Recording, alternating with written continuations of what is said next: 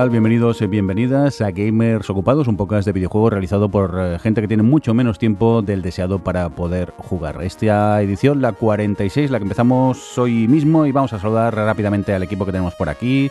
Eh, ¿Qué tal, Aida? ¿Cómo estás? Pues bien, de nuevo como si estuviese en mi casa, no sé qué está pasando, que cada vez estoy más cómoda. Pues nada, que hay una pandemia y no podemos reunirnos para grabar todos junticos, así que estamos todos online. A ver qué tal suena hoy esto. Rafa, ¿cómo estás? Pues corrigiendo muchos exámenes, prácticas y demás, así que súper feliz. Uy, qué bien suena. Parece que alguien te ha obligado a cambiarte el pie de micro o algo, ¿no? Vaya, no habéis dado por saco con el tema, ¿no? Pero a que suena mejor, amigos. A que sí, Adria, que suena mejor. Suena mejor, suena mejor. Gracias por mentir, porque tú no notas nada, seguro. Manías de No tengo la, la, oreja tan fina como la tuya, pero en fin. Vamos a ver, eh, Johnny, qué maravilloso plano en la webcam tenemos tuyo. Joder, si es que solo me queréis por mi cuerpo, como todas, como todas. Ay Dios, un cordial saludo también de quien nos acompaña con vosotros, el señor Melindo. Oye, vamos a empezar ya al, lío. A ver, eh, videojuegos a día de hoy. Podríamos hablar del Cyberpunk, ¿no? Que ha salido y todo el mundo está muy contento con él, ¿no, Johnny? ¿Qué juego? Cyberpunk. No me suena de nada. ¿No? No, uno que funciona muy bien, ¿no? Ha habido poco movimiento en las redes, me parece, porque no lo tengo muy presente. Pero sí, se ve que salió un, un juego que se llama Cyberpunk, que hay, gente que se está quejando de que tiene un mensaje político. No voy a hablar de eso, porque esa gente bastante dinero lo que tiene. Pero, pero eh, se ve que ha tenido algún problemica, algún problemica, no se sabe bien cómo, hay gente que dice que es porque no está preparado para la actual generación. Es extraño porque lo anunciaron para la actual generación y vendían una consola temática de la actual generación. Y dicen que hay algún problemita, pero tenemos aquí a gente que sabe hacer jueguicos como Rafa, que nos puede hablar un poquito de ellos, creo, ¿no? Rafita. Uh, bueno, no solo, no solo porque sepa de esto, sino porque también lo he jugado y he jugado además forzándome a la versión 1.0 sin ningún parche en PlayStation 4 FAT, es decir, la, la gordota, la primera. Qué gracioso es el vídeo de la flauta o de la armónica, el de Jurassic Park. Es buenísimo. Es que eso, es que no puede ser. O sea, es, eh, es totalmente impresionante cómo nos la han metido doblada y, encima eh, intentando, intentando escurrir el bulto. ¿Bugs? No, yo no he visto ningún bug y luego les ha salido el tiro por la culata bastante, bastante fuerte. Podemos empezar diciendo que, por favor. que, realmente salió siendo teniendo el récord de juegos de jugadores en Steam, el juego más vendido del PC de la historia, todo empezó súper bonito hasta que spoiler sale mal. De hecho, las valoraciones que hubo a nivel prensa eran todas con notas de 8 o 9. Eh, el primer día de salida se recaudó todo el dinero que se había invertido en publicidad, por lo tanto ya se prometía como que estaba saliendo bien. Lo, de la prensa, eso habría que estudiarlo aparte algún día. ¿Cómo puede ser esas notas? Y tenían dicho, tenían eh, en, el, NDA, tenían prohibido publicar imágenes de la generación actual me parece bastante, bastante, bastante fuerte, la verdad. Pues el, cómo pasó esto de la prensa, no sé si visteis gente de, prensa española quejándose de que aún no le había llegado su copia de Cyberpunk y en cambio ya había otra gente que lo había podido jugar. Y diréis, ¿por qué hubo gente que no le llegó? Porque esa gente lo había pedido para PlayStation 4. Todos los eh, eh, juegos eh, que se mandaron para prensa para analizar fueron única y exclusivamente para PC. O sea, imaginad si eran conscientes de la que les vendría encima si mostraban imágenes o probaban el juego antes en, consolas antiguas, digamos, en la Last Gen, eh, que solo mandaron las copias de PC a tiempo. Pero que te, te, pedían la configuración para saber si tu PC era bastante potente, porque si no tampoco tiene mucho sentido. Bueno, a ver, si era un PC que ibas a correr el, el Cyberpunk, no pones un, un Windows de hace nueve años o diez. ¿Sabes? Ya vas ahí con un quiero verlo a tope. Oye, una duda. Eh, ¿Los problemas solo son en, eh, PlayStation 4 y Xbox o también en, las copias de PC? Mm, a ver, realmente los problemas están en todas las consolas. Lo que pasa que cuanto más bajamos en la escala de potencia, mm, más se acentúa todo, incluso más raros son los bugs o incluso más descuidado se ve. ¿Vale? No es, no es solo, no es solo que, haya, es decir, hay bugs que son transversales totalmente. ¿vale? Pero luego, ya digo, se va todo potenciando mucho. En PC hay bugs, pues sí, de, fallos de, programación típicos, se, cuelga el juego de tanto en tanto, em, eh, a personajes también aparecen de tanto en tanto, los coches, por ejemplo, todo el sistema de, circulación de, tráfico es, es, un chiste, ¿vale? Es un chiste porque eh, incluso a máxima calidad con un super PC giras la cabeza, es giras la, cámara hacia un lado, vuelves a enfocar a los coches y los coches cambian porque internamente el, juego no sabe qué coche tenía ahí ni qué deja de tener. Los, los, bueno, los personajes muchas veces ponen en la pose T, ¿vale? En T-pose, que se llama, que es con los brazos abiertos y demás. Hay muchos bugs. Esa posición, Rafa, eh, recuérdanos un poco qué es, porque eso es a la hora de hacer el, el Capture Motion, no sé cómo se llama. Sí, cuando, cuando, cuando, hablamos de la T-pose, la, pose T es, eh, bueno, pues es como la, la pose base con la que se modelan los personajes para luego poner lo que se llaman los esqueletos, que son unos, puntos internos de cada modelo 3D que sirven para mover pues, pues los diferentes, eh, eh, pues el brazo, las piernas, la cabeza, todo esto se mueve con, unos esqueletos que se llaman, ¿no? Y para eso pues la manera más cómoda es ponerlos con los brazos abiertos y totalmente rectos, ¿no? Pues claro, que un personaje de repente te aparezca así, ¿vale? Es síntoma de que la animación ha petado por algún sitio y se ha puesto el modelo eh, pues, en, su pose original. ¿no? Bueno, pues, pero estas cosas en PC no hacen que no puedas avanzar. ¿vale? Hay algún bug que te cierra la, pantalla, es decir, que te cierra el juego y lo puedes abrir, pero tú continúas. Pero es que estamos hablando de que cuanto más bajamos, más posibilidades hay de que, de que se te rompa tanto que no puedas avanzar. Es que, es que sea, o sea, que haya un stopper que se llama algo que te para que, digas, es que no puedo avanzar si no puedo completar esta aventura y no puedo completar esta aventura porque este personaje no me está dando el diálogo que toca porque hay un bug. ¿Vale? Y estas cosas pasan mucho en consolas más bajas. Rafa, tú que has sido un valiente y has decidido jugar al, al, juego en Play sin actualizar para nada, o sea, tal y como te venía en el disco, cuéntanos, ¿con qué, ¿con qué, problema estás encontrado? Pues mira. Dice Adri que todos. no, no, pocos, pocos. ¿A ah, pocos? Es, que, es, que, es que yo hice un directo, ¿vale? Lo puse por Twitter, tal, porque me hacía ilusión.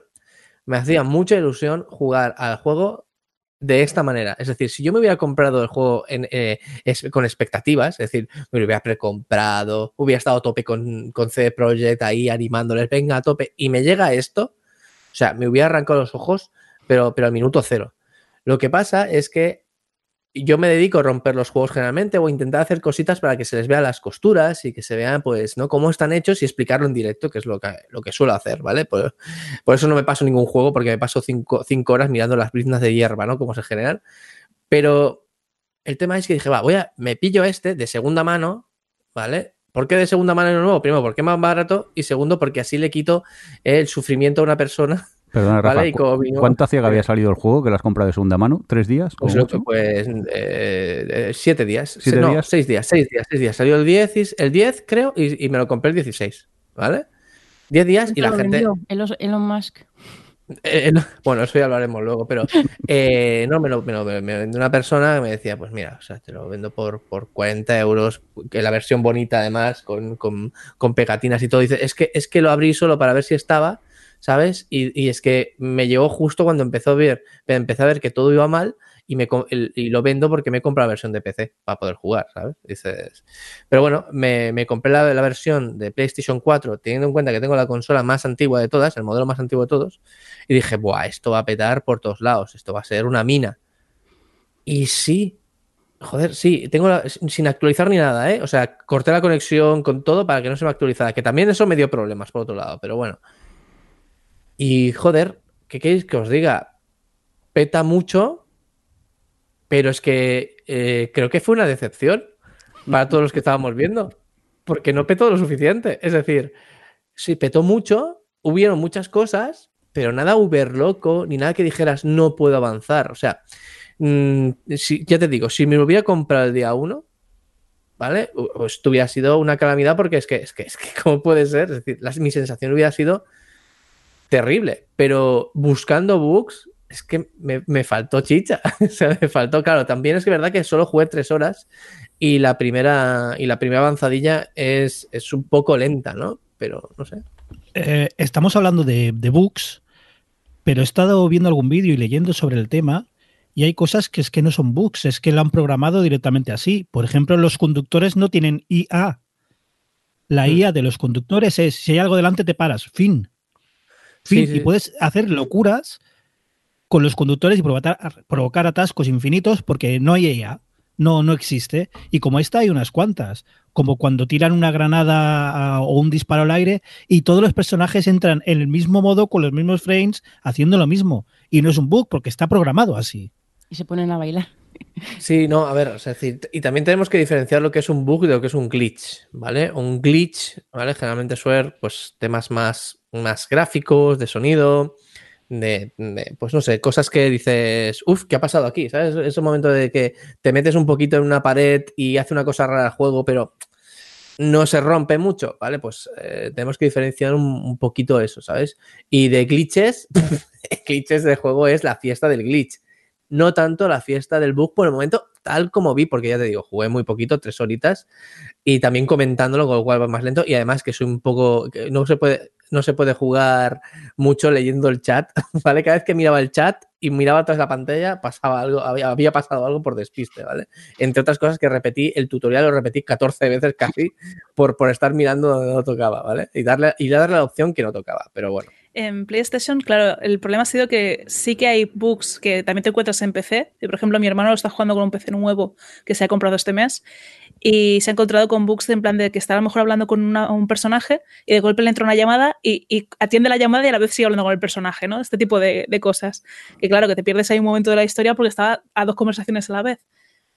Eh, pero lo que me han contado más eh, de cara a PlayStation 4, gente que conozco que se la ha comprado para Play y se la ha acabado pidiendo para PC, es eh, bueno, que no cargaban texturas directamente, o sea, personajes en cara, eh, agua que no tiene textura, cosas así. Luego bugs de, pues un poco los que vimos en el canal de Rafa, en plan de un tiroteo que había con un, en dos coches, que conseguiste matar a uno y se quedó el hombre en horizontal, atravesado en el coche o algo así, ¿sabes? Este tipo de cosas que hacen que se rompa un poco la magia pero es que sí que viendo otras partidas de otra gente, hubo uno que nada más arrancar el juego le dio una especie de error y se cerró el juego, otro que a las tres horas se le cerró y le había perdido partida, otro que entonces cuando vas viendo las experiencias que han tenido varios, sobre todo streamers, vas viendo todo el caso de, de pues, gente que realmente ha reclamado y han hecho que luego eh, desde la PS Store hayan tomado la decisión que han tomado. Bueno, perdón, un momentito, sí que ha habido, sí que tuve un bug, el bug más grave que he tenido lo, lo tuve el día que instalé el juego. ¿Vale? Porque no, es que, no es que instalar el juego sea el bug, ¿no? Pero a instalar el juego, le di a abrir pantallazo azul de la PlayStation, de la PlayStation 4. Y dije, mierda, que no lo voy a poder ni arrancar. Le volví a dar, bueno, pues insistí dos veces más, es decir, le di tres veces y a la cuarta entró. Y ahí dije, suspender consola, lo voy a dejar aquí para el directo porque no vuelvo a abrir este juego, vamos. Rafa, di la verdad, cuando lo instalaste, ¿pusiste el orden correcto de los discos o, no? Ostras, que, que, es verdad, es que en el canal, en el canal hubo, lo puse porque dije, ¿por, ¿alguien me puede decir cuál es el disco 1 y el disco 2? O el disco de instalación o lo que sea. Porque es que hasta el diseño, el diseño de la portada del disco, ¿vale? De, de, de la parte impresa, es que es horrible.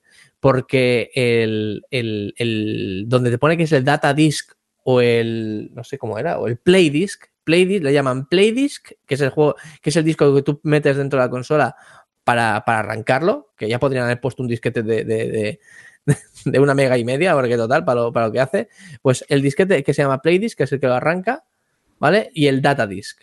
Pues no encontraba, claro, hasta que no me hasta que Johnny lo dijo, esto se le llama Data Disc, y mira, lo pone aquí, lo ponía debajo del logo de Blu-ray.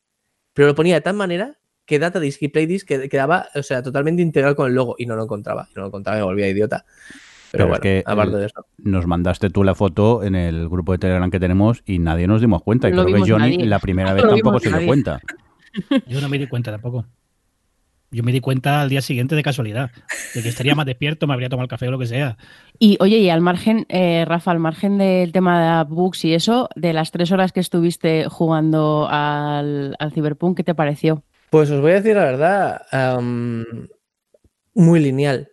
Es decir, teniendo en cuenta que nos vendían la historia como que iba a ser, que ya desde el primer momento todo lo que hicieras va a tener una repercusión, que tal, que no sé qué, no sé cuántos, muy lineal e incluso os diría un poquito lento, ¿vale? Es decir, no sé, mm, yo me esperaba algo más frenético, ¿vale? Desde el primer momento y al final mi sensación por el momento fue que era una especie de shooter. Obviamente, todo lo de RPG que puede llegar a ser en tres horas no lo puedes ver, ¿no?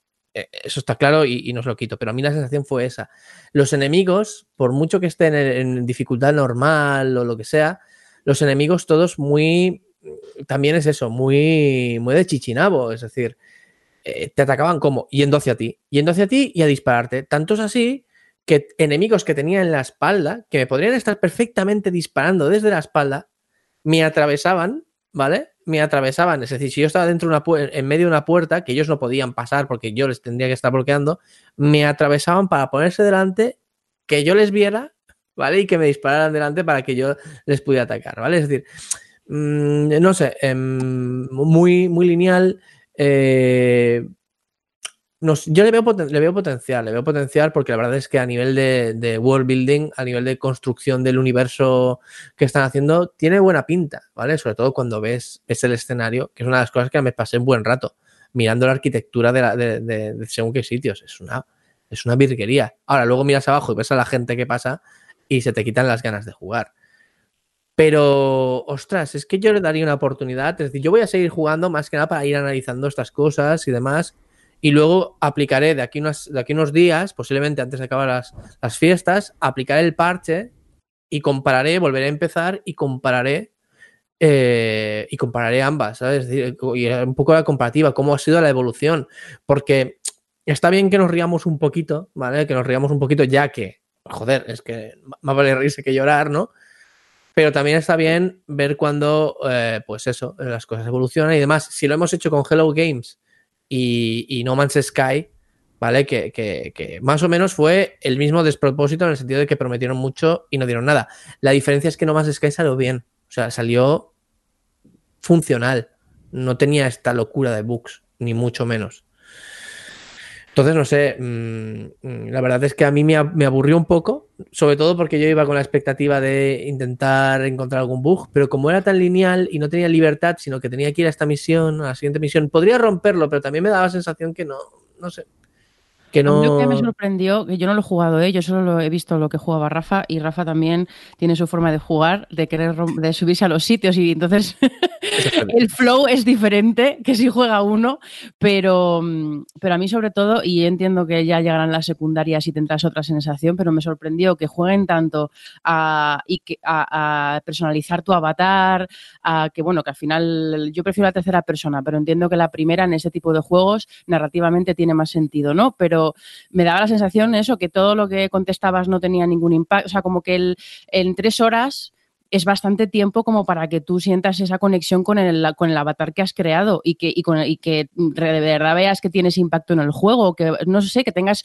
un poco una, un, una primera eh, sensación de que vas a ser el amo de ese universo que han creado, ¿no? Que a mí me, es lo que dices tú, que es lo que más me llama la atención, pero no sé, me sorprendió que mm, pues esa, esa desconexión brutal del, del, personaje contigo, cosa como jugador, que realmente no es un personaje, que es un avatar, lo que es que no tiene ningún tipo de. es un no personaje ella. Bueno, en el caso tuyo que elegiste a la, a la muchacha esta corpo, como se llamara, pero. Pero no V, sé. Me se llama V. Si cojas a un ah. tipo o cojas a otro, es V. Bueno, pues sube. Pues eso, que no sé, me dejó un poco chof, la verdad, eh, todo ese aspecto del, del juego. Lo que sí que también os digo en cuanto a eso, las decisiones, queda muy claro en lo siguiente. Cuando un juego en el que hay diálogos que supone que afectan a tu avance, tú escoges un diálogo y dices, va, pues quiero, digo esto, ¿vale? Y luego el juego sigue con la línea, lista de diálogos para que vuelvas a preguntar lo mismo y lo anterior y no avance y el diálogo no, y, y, o sea, y, esa escena no avance hasta que has escogido todas las opciones, ahí no hay elección posible. Y todos los diálogos que vi eran así. Ninguno era, uy, ¿qué hubiera pasado si hubiera escogido esto? No, porque realmente, para, empezar, eran insustanciales. Si había alguna así, era insustancial. A PC, pues no, ¿sabes? Cosas así. Y, y, el resto, que parecían más, por ejemplo, hay una escena que, se, que ocurre en, en, un. que ocurre en una discoteca, ¿vale? Donde los, los personajes bailan muy locos solos en, medio de la pista, en, tope emocionados, sin, sin, música alguna.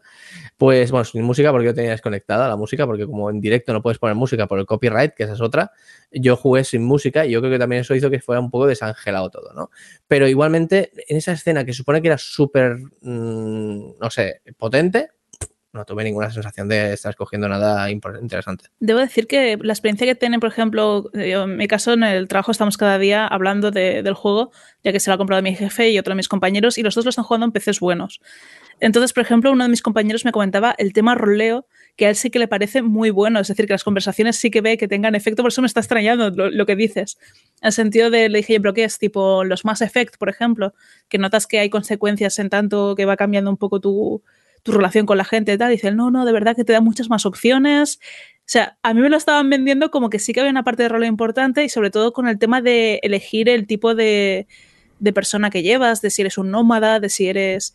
Em, no, recuerdo todas las opciones que hay, que por ejemplo mi, mi jefe está siendo nómada y comenta que otro, otro amigo suyo que se ha cogido un rol más corporativo, digamos, eh, están viviendo una historia totalmente distinta. Entonces, claro, me toca ahora con, lo que me estás comentando tú de, de este tipo de, de, books y loops de, de diálogo. Claro, yo, yo vuelvo a Perdón, perdón. para contestarte, claro, yo jugué solo tres horas y a la historia principal y estoy al principio, ¿vale? A lo mejor ahí es todo muy lineal porque tira para adelante, entiende cómo funcionan las mecánicas y ahora no te vamos a poner un compromiso de si todavía no has entendido cómo funciona el juego, te voy a joder la experiencia, ¿no? O, o algo así. Yo estoy como Corp, que son esto, es decir, puedes escoger tres, tres facciones, ¿no? O, nómada o no me acuerdo qué, y corporación, ¿no? Es decir, que, bueno, son, se supone que juegan diferentes, ¿no? Y yo estoy como, como corp, ¿vale? Y bueno, ¿qué quieres que te diga? Vuelvo a decir, he jugado tres horas, también de las tres horas no, he rendido las tres horas, ¿no? Porque entre que hablaba con el chat me equivocaba además, no he rendido porque no, no me estaba fijando, pero sí que me fijaba en intentar entender un poco de qué va la historia y todo esto. Y en esas tres horas, que serían dos, pues, pues bueno, pues no, a lo mejor más adelante sí, ¿eh? no te lo niego, porque todo el mundo dice que claro, que luego después de este, de este primer capítulo, luego se vuelve muy abierto, muy abierto, muy libre. Entonces a lo mejor ahí sí que, sí que se nota. A lo mejor es eso, que yo estoy hablando con gente que lleva ya sus buenas 20, 30 horas al juego y, eso también se va notando. Oye, y a todo esto, CD Projekt, ¿qué, qué ha hecho? ¿Se ha dicho que sí o ha pasado de todo? Pues a ver, realmente lo que ha pasado es que CD Projekt ha lanzado un juego siendo muy consciente del estado en el que estaba el juego, eh, no mostrando imágenes, eh, pues eso en PlayStation 4, no mostrando según qué cosas porque ya sabían que iba a petar. Y un poco pues callando y a ver qué pasaba, ¿no? Para que nadie pues retirase sus reservas en las tiendas del juego en PlayStation, etc. Entonces, ha habido problemas internos que se han hecho públicos, como siempre a través de Twitter y a través de entrevistas, en los cuales los propios desarrolladores de CD Projekt están enfadados con los jefes por el hecho de nos habéis hecho lanzar un producto inacabado cuando erais plenamente conscientes de ello. Aquí, claro, han habido presiones por parte de, pues eso, es que si acciones en bolsa que iban a empezar a caer, que si inversores que estaban empezando ya a desconfiar de todo el producto. Entonces, por un lado, eh, han tenido que admitir que el juego está roto, eran conscientes de ello y ahora ya es más que evidente por la cantidad de reportes que ha habido, eh, pues sobre todo en la, tienda de Sony. Así que, ¿qué hicieron? Mandar un comunicado de estos, eh, una notita amarilla de las típicas de anunciar el retraso del juego, que sí que, ha venido con bastante retraso por lo que estamos viendo. Y, y al anunciarlo, pues dijeron eso, que si tu juego pues estaba eh, no está funcionando, pues hombre, estás en tu derecho de pedir la devolución del dinero. El problema es que esto lo hizo CD Projekt Red. No lo hicieron eh, los, pues, por ejemplo, Bandai Namco, que son los que están sacando el juego para la versión de física de, PlayStation, y no sé si también ellos son los que se encargan en la de Xbox. No, me parece que no, que Xbox la distribución corre a cargo de Microsoft únicamente. Pero ¿qué ha pasado? Pues que si tú dices que tu juego se vuelve el dinero, pero no te pones de acuerdo con todas las cadenas de distribución que están distribuyendo tu juego, pues hubo momentos bastante tensos y confusos de que Game decía que al principio sí, sí lo devolveremos, luego no, no, no, que Bandai Namco ha dicho que no. Eh, Microsoft lo tienes que hacer a través de su propio sistema. Entonces, claro, eh, el comunicado fue devolvemos, pero eh, si la tienda nos lo devuelve, ya sí eso nos contactáis y a ver cómo lo hacemos. Así que ahora mismo está la situación un poco tensa. Sí que es cierto que PlayStation han decidido en Sony retirar directamente el juego, tanto para PlayStation 4 como 5, por todos los reportes de masivos que ha habido del juego. Y el tema está en que para el resto de cadenas de distribución tienes que contactar a la cadena y si no te lo devuelven, entonces tienes que hablar otra vez con CD Projekt. Pero la locura esta, eh, ¿alguien se atreve a especular por qué CD Projekt decide lanzar el juego si está completamente roto? Por dinero. Claro, no, pero a ver, el tema, yo lo pensaba y digo, ¿cómo es posible que hagas esto, no? Eh, pero claro, y como ha salido eh, las entrevistas esas con el CEO que ha admitido que. Es que imaginaros esa conversación, en plan, no estará tan roto y vamos a sacarlo. Y claro, todo el mundo, yo la primera, en plan, pues esto es cosa de los accionistas, como siempre, que tienen la culpa de todo. Em, y resulta que justo ahora, cuando empezábamos a grabar, ha salido la noticia de que eh, los inversores em, estaban mirando para ponerles una demanda a CD Projekt por haberles mentido. Entonces, ¿cuál es el origen de esto? Pues bueno, el CD Projekt está claro, pero los jefazos, pero ¿en qué momento mm, sacas un juego que está tan rotísimo que sabes que va a ir mal eh, y que te va a morder el culo? Por mucho que yo que sé, que a lo mejor tenían que sacarlo en 2020 por X motivos de facturación barra lo que fuera, no lo sé, pero es bastante flipante, ¿eh? eh el tema creo que es no en qué momento decides sacarlo, sino en qué momento el desarrollo ha descarrilado de la forma que ha descarrilado. Porque esto no viene de ahora. El juego lleva muchos años en desarrollo. Creo que lleva 10, o si no son 10, son 9 u 8. 8 desde que se anunció. 8. Vale, se anunció hace. Claro, por eso es tan grave que no funcione en consolas de, de vieja generación, porque se anunció para esas consolas. Pero el tema, esta semana me he acordado mucho de GTA V. Decía Rafa lo del disco de instalación. GTA V salió en 360 y tenía muchas de las features que, está, que, que dice CD Projekt que está tan orgulloso de la ciudad, del mapeado, en 360 y PlayStation 3. En 360 el disco tenías dos, uno le instalabas en el disco duro y el Play Disco hacían streaming de datos a la vez.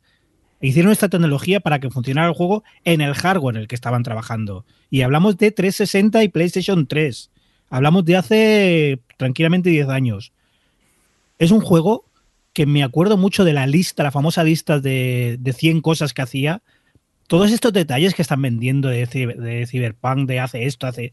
No es el primer juego que lo hace. Tengo la sensación de que en algún momento el desarrollo, y puede haber, haber sido hace cinco años, ¿eh? se descontroló, algo pasó, una mala dirección, eh, quemar a la gente y cambiarlos por nuevos, lo que más suena. Pero algo ha pasado que el juego eh, no es que en un año esté arreglado. En un año de crunch no van a arreglar Cyberpunk. Van a ir poniendo tiritas, pero hay cosas que son intrínsecas de cómo está hecho. Hay cosas eh, como lo de la IA que, directamente no lo, no lo parcheas. Tienes que hacerlo de nuevo.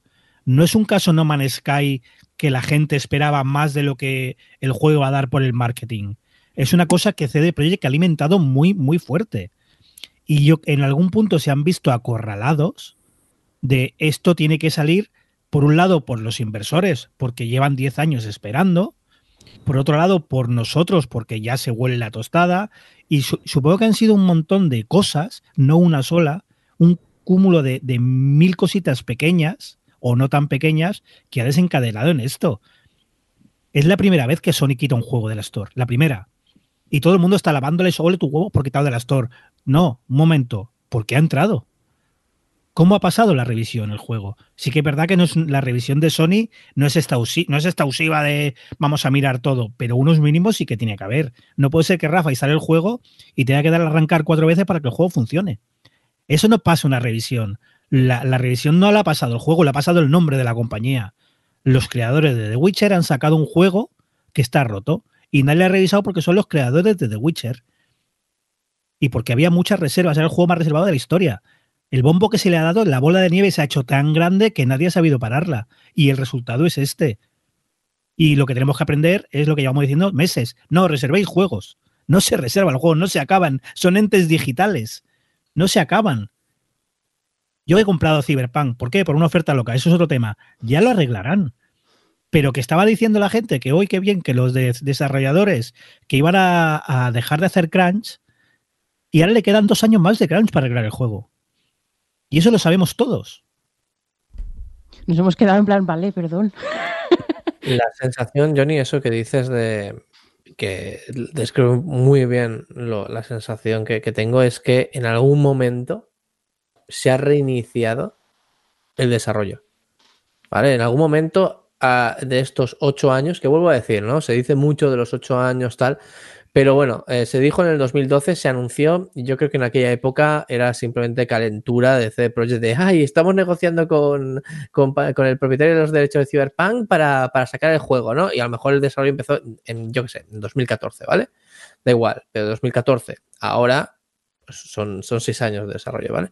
Pues mira, tengo la sensación de lo que tengo cuando jugaba, de ver un prototipo o lo que se llama en desarrollo de videojuegos un vertical slice, un, corte, un corte, una rebanada vertical, ¿vale? Lo que viene siendo de todo el juego, pillas los elementos clave de, que, lo definen, ¿no? Por ejemplo, defines una misión súper interesante, una mecánica increíble, o una o varias, por ejemplo, una carrera de, bueno, una carrera de coches, no, una persecución de, de coches, pillas eh, eh, un tiroteo, pillas no sé qué, pillas no sé cuántos, un enemigo final, no sé qué, todo esto lo empaquetas, no es el juego completo, pero tú empaquetas todo lo que sería lo que te daría la sensación de juego completo y eso es lo que se suele presentar por lo general a inversores, se suele presentar a, a, pues a, a, la prensa, se suele presentar a los propios desarrolladores, ¿no? Es, es, es la propuesta, ¿no? Es, es, como, es parte de la preproducción. La vertical slice es esto. Pues de verdad que tenía la sensación de estar viendo eso. Y eso se tiene que hacer al principio, se tiene que hacer en lo que se llama la preproducción de un proyecto. ¿Vale? Porque eso luego da lugar al juego final. A partir de ahí extiendes niveles, a partir de ahí extiendes mecánicas, a partir de ahí extiendes muchas cosas. Y a mí me está dando y te diría una cosa, por la cantidad de bugs y tonterías, no es una vertical slice, es un prototipo. Y obviamente no es un prototipo ¿por qué? Por, lo grande que es, por lo por infinitamente grande que es, que dice la gente que es que es un juego enorme, que realmente es un juego enorme. Ahí están las eh, secundarias, ahí está todo, ¿no? Pero joder, eh, ¿cuándo, cuándo, ¿cuándo volvieron a reiniciar el proyecto? ¿Cuándo volvieron a reiniciar el proyecto? Pues la verdad es que me gustaría saber, me, interesaría saber qué ha ocurrido y seguro que tal como van las cosas, porque está yendo muy rápido, en menos de dos semanas tenemos a saco de información de lo que está pasando dentro y estamos viendo cómo está cayendo CD, CD Projekt Red, que me daría mucha pena porque arrastraría con ellos la tienda GOG de, de videojuegos, que es una que más me gusta por su filosofía. Pues, ostras, no sé, yo creo que acabaremos sabiendo qué ha pasado, pero por el momento estoy sorprendidísimo que llegara todo esto. Y, no, y ahora hablando de, de, las certificaciones de Sony. Mi teoría loca, y por lo que se ven hasta en el propio juego que han colado mensajes de crunch y de que las empresas explotan mucho a la gente, mi teoría loca es que han quemado tanto a los desarrolladores que han ido rotando. Y más de uno, eh, lo mismo, eh, ahí uh, no hay nadie que haya empezado y acabado el juego de desarrolladores. Nadie quiere decir de, de, del monto, ¿no? De, de, los que pican. De que mucha gente se ha encontrado el código ya empezado, lo de la IA pues ya se hará cuando venga otro que entienda, se ha quedado a medias, ha ido uno, ha ido otro, y el código tiene que ser el típico espagueti que ya no lo entiende nadie. Nadie. Totalmente. A mí sí me da la sensación un poco eso, que era un proyecto demasiado ambicioso de entrada. Y, claro, como se ha ido prorrogando con el tiempo, como lo han ido prorrogando incluso la fecha de salida, que eso pues cada vez que tú lo alargas hay un montón de costes adicionales que eh, te supone el alargarlo, más allá de, eso, de que ya estuvieses ejerciendo crunch y otras prácticas que no, que no nos gustan. Pero el caso es, el juego tiene un montón de secundarias y además las secundarias son como en el Spider-Man de Sony, eh, que tú vas eh, por, la, por la ciudad y no paran de pasar cosas a tu alrededor. Pues ese tipo de cosas, el hecho de crear también todo el tema este de roleo con las profesiones, el tema de hacer que ese sandbox sea un mundo muy grande, eh, el tema, pues hemos invertido en esta tecnología que hace que cuando tú hablas en el idioma que, que esté hablando el personaje, en los labios se sincronicen con ese idioma para que dé esa sensación de que realmente está hablando ese idioma y no otro. O sea, han invertido... Spoiler, no va. De depende, ya he visto vídeos en ordenadores tochos que sí que tira bastante, y luego he visto vídeos en los que la imagen se queda congelada y la persona no mueve la boca y está con la boca en, cerrada hablando. En mi caso fue así. Pues claro, es eso. O sea, sí que es cierto, ya os digo, la gente que conozco con ordenador potente está disfrutando muchísimo de la experiencia y está contando auténticas maravillas del juego. Pero es que el problema es ese, que ha habido algún momento en el desarrollo en que se han centrado tanto en hacerlo para una máquina tan potente que se han olvidado de todo lo que no fuera potente. Y esto, pues, quiero decir, es CD Projekt, han sacado el The Witcher 3 para la, la, Switch. O sea, pueden hacer un downgrade. Y saben cómo hacer un downgrade porque ya lo han lo, hecho. Le han quitado hizo, arbolitos al Witcher. ¿Lo hizo CD Projekt el downgrade? Lo hizo otra persona, otra empresa, pero igualmente, ¿Sí? es, es, igualmente el motor funciona. Es decir, el motor uh -huh. que es, es el mismo. Con lo cual, la tecnología está ahí. Es que dice Aida que es un proyecto demasiado ambicioso. Sí, es ambicioso, pero demasiado. Esto si te lo coge un Rockstar, ¿no creéis que mmm, saldría mejor? Yo lo veo más complicado con Red Dead Redemption. Es que Red Dead Redemption 2 ya es muy, muy ambicioso. también lo que pasa en ese mundo con las mecánicas y cómo interactúan es muy ambicioso. Quizás, quizás más adaptado a la potencia de las máquinas actuales. Quizás es eso. Pero no es que se hayan centrado en hacer el juego para máquinas potentes. Es que por algún motivo solo las máquinas potentes pueden correr el juego. No es lo mismo, ¿eh? no implica causalidad. O sea, eh, no creo que sea intencionado, creo que les ha salido así porque no han sabido hacerlo de otra manera. En la primera presentación que hubo más o menos oficial a nivel de gameplay, que se enseñó algo que es en el E3 del año 2018, eh, dijeron una frase que a mí me, me dejó muy loco, ¿no? Dice, este no es un juego como los demás, es un juego vertical en lugar de horizontal. ¿Qué significa esto? Que tú generalmente tienes un mundo en el que te desplazas horizontalmente, ¿no? Es decir, pues te desplazas por una ciudad, ¿no? Pero este, además de desplazarte por una ciudad, te desplazas por los edificios, te desplazas por tal. Yo no, esto no lo acabo de confirmar, pero sí que es verdad que ves el mundo y ves los edificios. Si miras hacia arriba, ves esos edificios muy detallados, con un detalle muy grande, que, que también están en otros juegos. Pero claro, imaginándome el tamaño que debe tener esto, puede ser brutal. ¿Qué ocurre? Que eh, el juego está funcionando en el mismo motor que The Witcher. Una evolución del motor de The Witcher, el motor Red, que se llama, ¿vale? Que funcionaba de aquella manera y con los años lo fueron mejorando, obviamente. Y el The Witcher que tenemos 3, el The Witcher 3 que tenemos hoy, no tiene nada que ver con el The Witcher 3 que salió en su momento, que también telita parece ser, dice la gente, que cuando salió The Witcher 3 técnicamente era una birria, ¿vale? Y luego, claro, lo fueron mejorando porque el juego valía, el juego, el juego estaba bien, ¿no? Entonces la gente le dio, pues, eh, un poco de soporte. Un poquito como lo que ahora, pero ahora sido exageradísimo. ¿Qué ocurre? Que el motor de The Witcher 3 es un motor para un juego horizontal, que sí que habrá un poco de verticalidad, obviamente, claro que sí, pero ni mucho menos tan exageradamente como ahora. ¿Y qué ha ocurrido? Pues que, pues que no se ha podido adaptar. No se ha podido adaptar, y lo han intentado y lo han intentado, han cambiado a la gente responsable detrás 50.000 veces como dice Johnny, em, han habido presiones por aquí, presiones por allá, que se han emocionado con la serie de PlayStation 5 posiblemente y Sony les ha dicho os doy pasta, os doy pasta para que optimicéis esto para la PlayStation 5. Ojo, que todavía no han salido las presiones de nueva generación. En PlayStation 5 se está jugando a la versión de Play 4 emulada. Pues mira. Y, pues en, la, y en las nuevas Xbox lo mismo. Pues mira, eso, pues, pues imagínate, pues más, ahora, pues ahora me lo entiendo, es que yo no, sabía que no había salido. Claro, por eso te digo, lo que está pasando es que las máquinas pueden con ello por fuerza claro, bruta, claro, ah, entonces, claro, eh, claro, es que eh, conozco gente que tenía tiene PlayStation 5 que estaba jugando a PlayStation 5, así que juega a la PlayStation 4, muy bien. Juega PlayStation 4 emulada con la fuerza bruta y no sé si, o sea, no hay un parche específico ni una emulada, versión específica. Emulada, sin más, ejecutando. Estamos grabando a día 20. Ya. Pues imaginaos, ¿vale? Es decir, la cuestión es esa. Yo creo que es que, es que no podía salir bien este proyecto. Es que, es que no podía salir bien y menos, y menos con la presión. No es porque, no es porque sea ambicioso realmente. Es que yo creo que, que, en seis años o en los que hayan estado desarrollándolo, han cambiado tantas veces al equipo que, ha dejado de tener sentido. Que ha dejado, o sea, yo creo que como el equipo cambió en los últimos dos años, lo que estamos viendo es la versión final de la versión final, el, Vertical Slice de lo que empezaron hace dos años.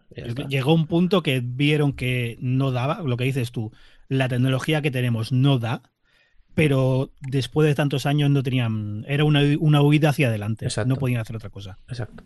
Bueno, ya que estáis hablando de todo esto, por mencionar otra, otra polémica que ha habido, que es un fallo que va, ya es una cosa de, irresponsabilidad, de, planteamiento, que es el tema de, los ataques epilépticos, porque hubo una, creo que es una periodista especializada, ¿no? De videojuegos, que, le dio un ataque epiléptico jugando al juego, porque resulta que hay en un momento en el que las luces, no sé cómo lo, será, que, que, imitan mucho, o sea, se parecen mucho a a lo que el, utilizan los doctores para emular, vamos, para, para, provocar ataques epilépticos cuando están haciendo pruebas y demás. Y, resulta que en el juego no tiene, ni siquiera al inicio del juego tiene, tenía, ahora ya le han metido un aviso de, para la epilepsia. Y, y no sé, esto me parece hiper irresponsable, pero es que además, y una vez más, la comunidad gamer demostrando que es una puta mierda. Yo lo siento mucho, oyentes, porque sé que aquí los que oyen gamers ocupados no son así. Pero mm, pero la gente se puso a la, a la, a la, mm, periodista esta, se puso a enviarle vídeos a través de emails con enlaces a vídeos que provocaban epilepsia, que es como, eh, de verdad, estáis puto podridos por dentro. Que bueno, que también eh, luego está lo del review bombing, ¿verdad, Ida?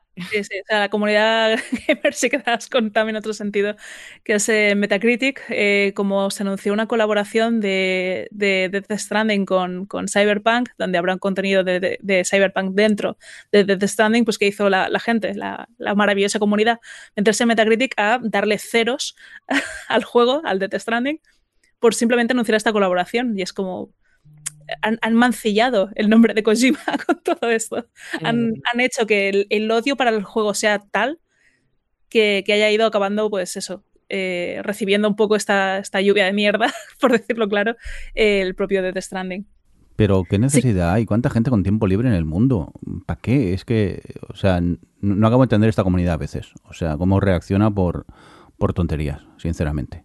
Pero bueno, que no me quiero enfadar. Sigamos con más cosas, si, si os parece. Oye, dejamos un poco de Cyberpunk, si os parece, de lado y nos vamos a, a Stadia, que lo hemos podido probar algunos, ¿no, Adri? ¿Por qué? ¿Por qué tenemos Stadia? Pues porque hemos hackeado Google. No, a ver, eh, a mí me sorprendió porque, bueno, Jordi y yo con otros dos amigos compartimos el YouTube Premium y durante el Black Friday eh, salió pues una, una oferta que hacía Google de, mm, de que podías pedir gratis el combo del mando o sea, no sé cómo lo llaman ahora, está Premium o algo así, que es el combo del mando con el Chromecast. Aunque eso, luego ya he descubierto que no es el Chromecast Chromecast, que es un Chromecast solo para Stadia, o quiero pensar eso, porque si no, como Chromecast es un, es un ñordo. Em, entonces, bueno, pues eso, eh, lo pedimos y resulta que nos han dado uno a cada miembro de la familia de YouTube, que me parece demencial y muestra cómo Google quiere ampliar de forma eh, bastante obvia su base de gente con acceso a Stadia, porque, porque, en fin, quiero decir, pagamos cuánto, tres euros al mes de cada uno, Jordi. Y... Sí, es, eh, eso, unos tres euros al menos al YouTube Premium entre una cuenta familiar.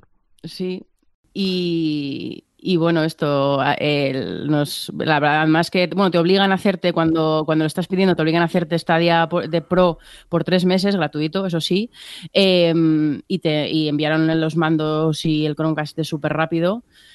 Y, y nada, la verdad es que yo mi primera impresión ha sido en cuanto a... Mm, la experiencia de usuario, pésima. Me parece mm, mm, el sistema para utilizar el Stadia me parece incomodísimo. Tienes que usarlo con el móvil, te obligan a instalarte Google Home, luego tienes que usar la aplicación de Stadia. No hay un buscador de juegos, tienes que estar aquí con el scroll infinito en, la lista de juegos pro que están incluidos para, para, poder jugar y añadírtelos a tu perfil y luego leer la tele, te salen. O sea, es de verdad. Lo que es el sistema para, para, usar el Stadia es mm, terrible. Pero yo he probado solo he probado el, Celeste, que a lo mejor no es el juego que más puede probar, se puede probar cómo funciona y, qué tal tira y esto pero en cuanto a jugabilidad, o sea, en cuanto a la experiencia de juego y eso, la verdad es que para mí ha ido bien. Al margen del celeste, que me daban ganas de tirar el mando a la tele, pero, pero la experiencia ha sido buena, la verdad, con respecto a cómo tira el, este. No sé, vosotros qué tal, Johnny. Una Digo, Jordi. Eh, eh, ¿configurar el mando fue fácil para ti? Sí. A ver, a ver, boomer. No, ¿Qué, es ¿Qué la pasa? El, problema que es lo que dices tú, te obligan a instalarte la, app de Stadia y yo en vez de instalarme en el móvil, que casi no tengo espacio, me la instalé en la, en la tablet. ¿Qué pasa mm. con la tablet? Que si la pones en horizontal, eh, no te muestra todos los menús de la configuración del mando. Entonces, claro, tú vas siguiendo pasos y, vas haciendo caso y, y, no había manera de que el mando se conectase hasta que finalmente decidí instalarme la, aplicación en el móvil y allí no tuve problema. Cuestión de segundos y el mando estaba configurado. Pero hay un problema con la app. Sí, Didi.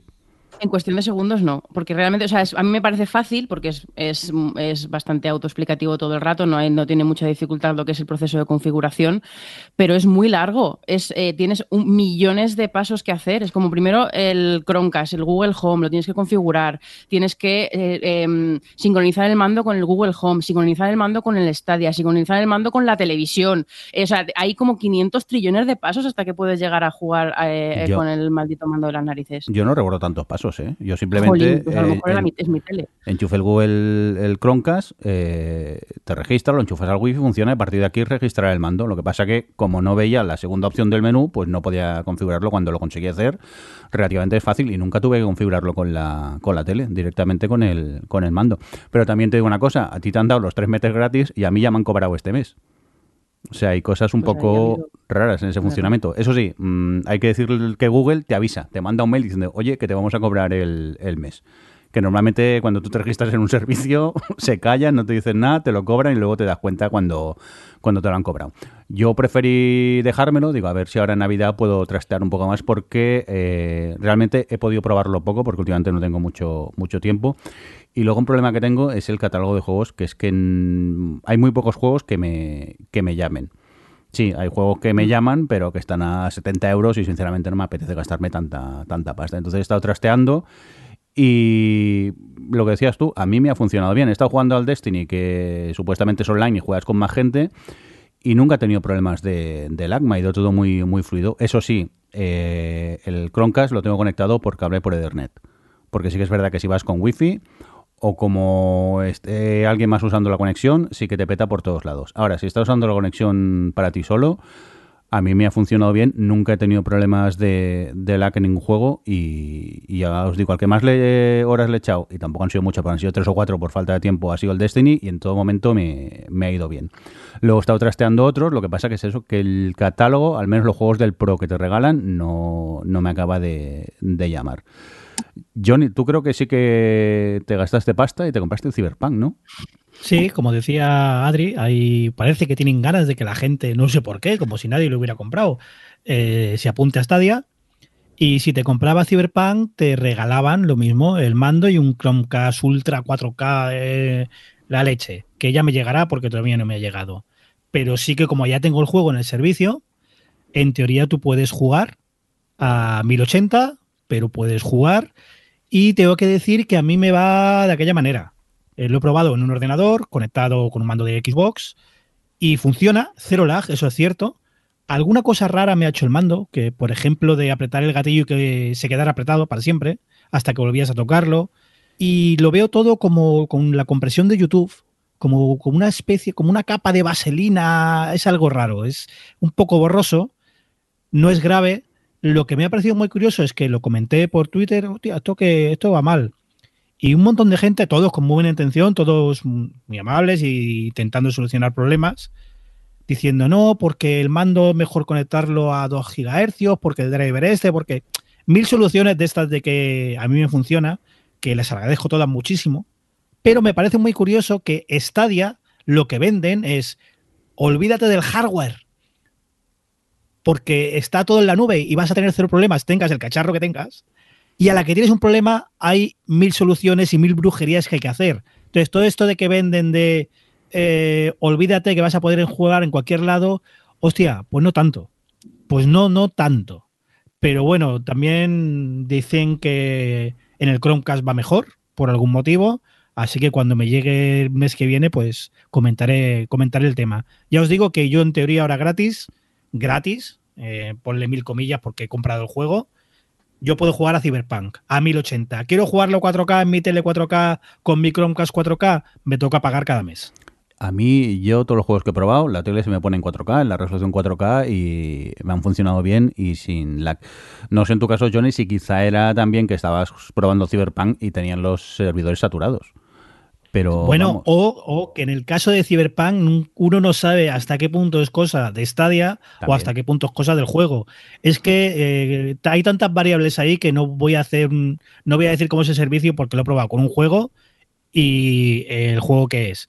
Luego miento, probé el Bomberman y el Bomberman se ve un poquito mejor, yo, eh, mira, el Bomberman lo, probé ayer y la verdad que me iba muy, muy bien. Supuestamente también juegas online y, ningún tipo de lag. A mí Stadia, eh, en su teoría, me parece un, gran sistema. O sea, enchufas un Chromecast, tienes un mando y ya puedes jugar. Es que en cuestión de, segundos ya estás jugando a los, a los juegos. Tampoco tienes que esperarte mucho a, que cargue ni nada. Y, me va bien. Lo que pasa que creo que el problema principal es la, la velocidad de conexión que tengas. Esto en España con una DSL, que todavía hay mucha gente que no tiene acceso a la fibra y tiene DSL, no les funcionará. Porque es que eh, ayer que, que se estaba usando la línea intensivamente en casa, pues eh, me iba a trompicones el vídeo. Y es imposible jugar. ya te digo, o sea, a mí empezaron a comentarme, eh, a ver si es que el wifi va mal. Y digo, estoy conectado por cable. A ver si la red, hice pruebas de red, 3 milisegundos de, de ping y 300 simétricos de subida y bajada. O sea, yo entiendo que mi red no era el problema en este caso. Entiendo que es cosa de los servidores de Stadia.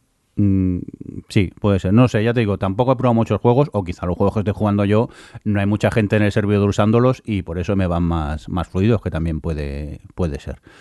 Pero bueno, Adri, ¿tú mm, seguirás cuando se te acaben los tres meses o de momento no te está llamando? Buena pregunta, no lo sé. Eh, depende de si encuentro algún juego, porque el Celeste ya te digo que no voy a seguir, pero... Pero, pero tu hermano sí, ¿no?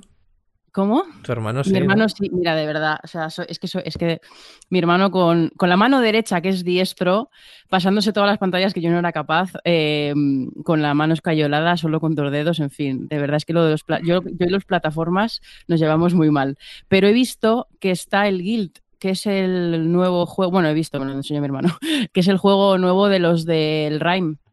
Y lo probaré a ver qué tal, porque está incluido en el Pro. Así que yo creo que al final va a depender, porque yo sí que es cierto que el sistema, lo que dices tú, Jordi, el sistema me gusta y además el mando me gusta. Me parece muy ergonómico, me gusta el tacto, o sea, es un poco pesado, pero, pero no sé, la verdad es que me sorprendió cuando vi el mando, me gustó bastante. Y si hay juegos incluidos en el Pro que me llaman la atención, pues ya veremos. Pero no sé, teniendo pagando el PlayStation eh, Plus y, teniendo los juegos que tengo comprados eh, de forma compulsiva, porque hay, esto lo hacemos todos, ¿no? Eh, hay rebajas y dices, ¡uh, qué, ofertaza! Y luego no juegas a los juegos. Y tengo ahí una lista de juegos pendientes que lo veo bastante, bastante mm, poco probable que acabe pagando Stadia también, la verdad. A lo mejor haría, como he hecho alguna vez con el arcade, que si me ha compensado, lo pago un mes y, y ya está. Yo he decir que estuve tentado a comprarme el Watch Dogs 2, eh, que estaba por 19 euros, me parece. Pasa como realmente ahora tampoco tengo tiempo, dije, si me lo compro voy a jugar y no debería jugar porque tengo que estudiar estos días y no, y no me he metido. Pero sí que me pica la curiosidad, realmente, si compras un juego y no usas solo el Pro, a ver qué tal, qué tal funcionan esos juegos. Ya, claro, yo es que, por ejemplo, lo pienso ahora y digo, el Spirit Farer, que, eh, o como se diga, que, lo estuve mirando a ver si estaba incluido en el, en el Pro y no está, cuesta 20 euros. Pues para pagar 20 euros honestly, me lo compro en la Switch. O sea, es que yo la Switch por defecto.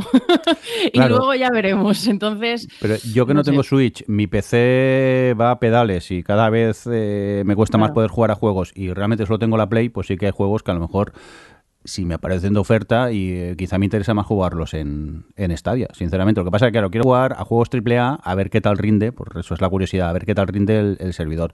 Pues sí que es verdad que normalmente los juegos indie chupan mucho menos recursos y es más factible que te funcionen bien. Entonces me pica la curiosidad un juego AAA a ver qué, qué tal funciona tema es entrar de tanto en tanto en el Stadia a ver qué ofertas hay. El problema es lo que comentabas tú antes, que es que es imposible encontrar un juego que no tengas la opción de buscador, que no tengas la lupa para buscar.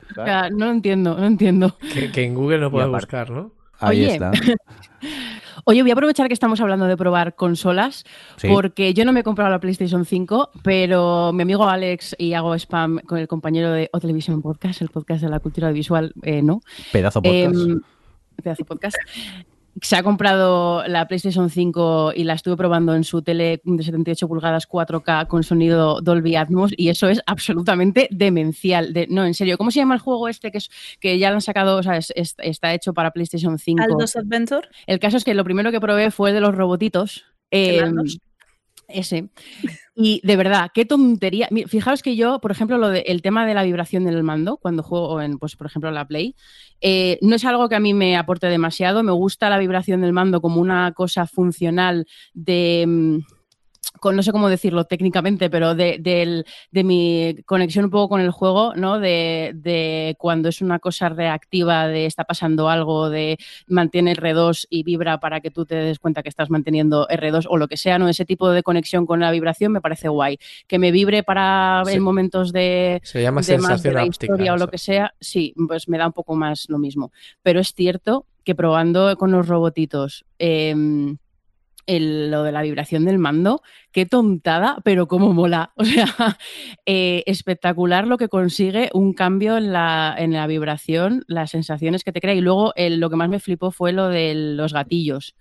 Eh, o sea, estoy pensando en el Horizon 2 y bueno, me pongo. Me, pongo momento arco para tirar flechas. Bueno, bueno, bueno. La dureza o la, digamos, ah. el cómo notas que se va tensando sí, sí. El, el arco es una pasada. La combinación de la dureza con, el, con la vibración me parece espectacular. Y Hostia, qué buen es- título, la combinación de la dureza con la vibración.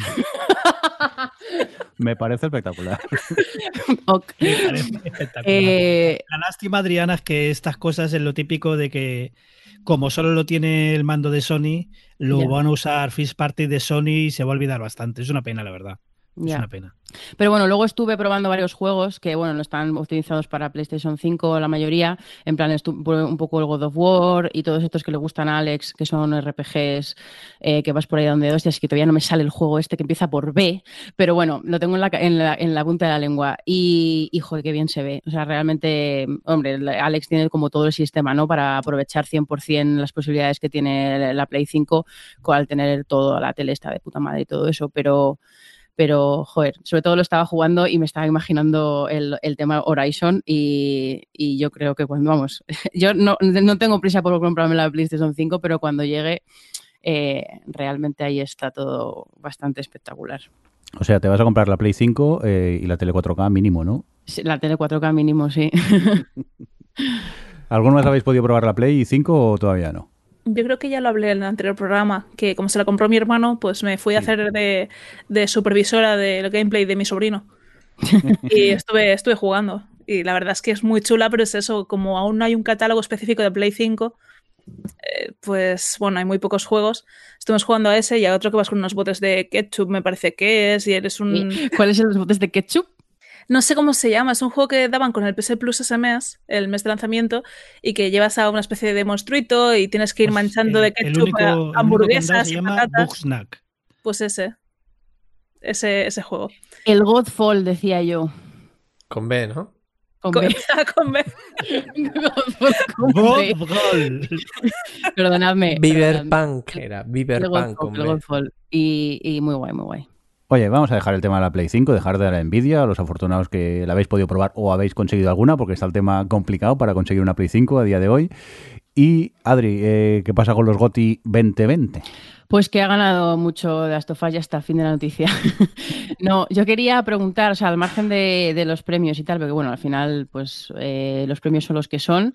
Ya sabes tú, sobre todo Jordi, que yo siempre soy bastante crítica con los semi, con, o sea, con todo, porque en general, bueno, los premios son los que son, da igual. Pero yo, yo quería preguntaros, te- te- tengo varias cuestiones con esto que quería comentaros. La primera que os quiero preguntar es, ¿qué premia la- el premio a mejor dirección. Porque, claro, yo en, en, una, en una serie, en una película, en- lo veo bastante más claro.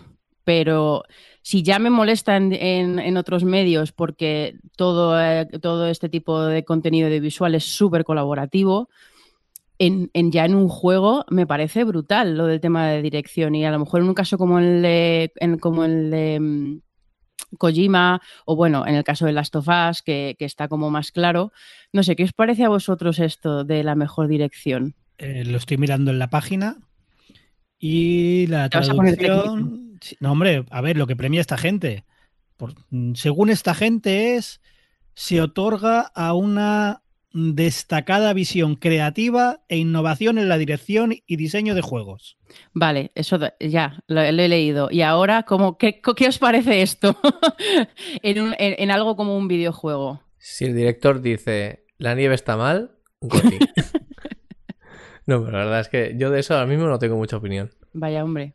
No, más que nada porque. la- más, la más que nada dirección puede porque. ser también producción.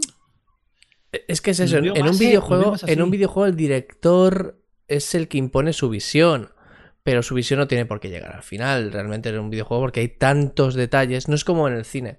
En el cine es bastante más sencillo de controlar, entre comillas, bastante más, ¿no? Pero de controlar ciertas cosas y la visión del director al final prevalece bastante. En un videojuego, piensa, pensad que, que- influye el motor, la programación, eh, eh, pues el los modelados y todo esto, y cuesta, y cuesta bastante juntarlo todo para que, como digo, la visión del director llegue al final.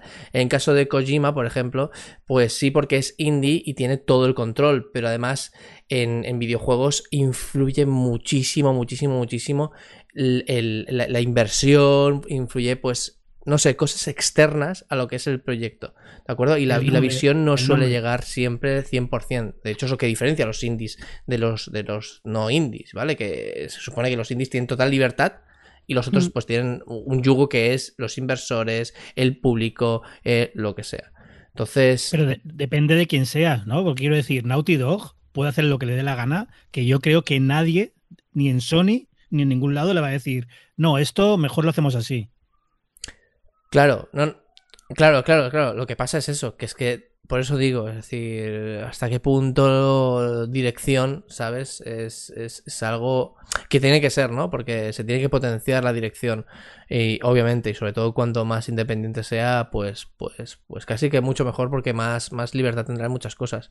Pero hay veces que, no sé, a lo mejor premian la dirección de un triple A pues, pues a lo mejor carece de sentido. De un triple I, como queramos llamarlo, que tiene Kojima, a lo mejor tiene más. De, de Naughty Dog, pues no, no, no tengo ni idea, la verdad. Pero en AAA no carece de sentido, al contrario, o sea, es mucho más complejo ejecutar una buena dirección en que todos los departamentos hayan cubierto su parte, en que todo quede co- cohesionado Sí, sí, sí. siendo equipos muy, muy grandes. O sea, precisamente tiene más sentido el premiar una buena dirección en un proyecto mucho más grande que Claro. en un proyecto indie. Para mí, que, que, por ejemplo, que se le llevó de Last of Us, ¿no?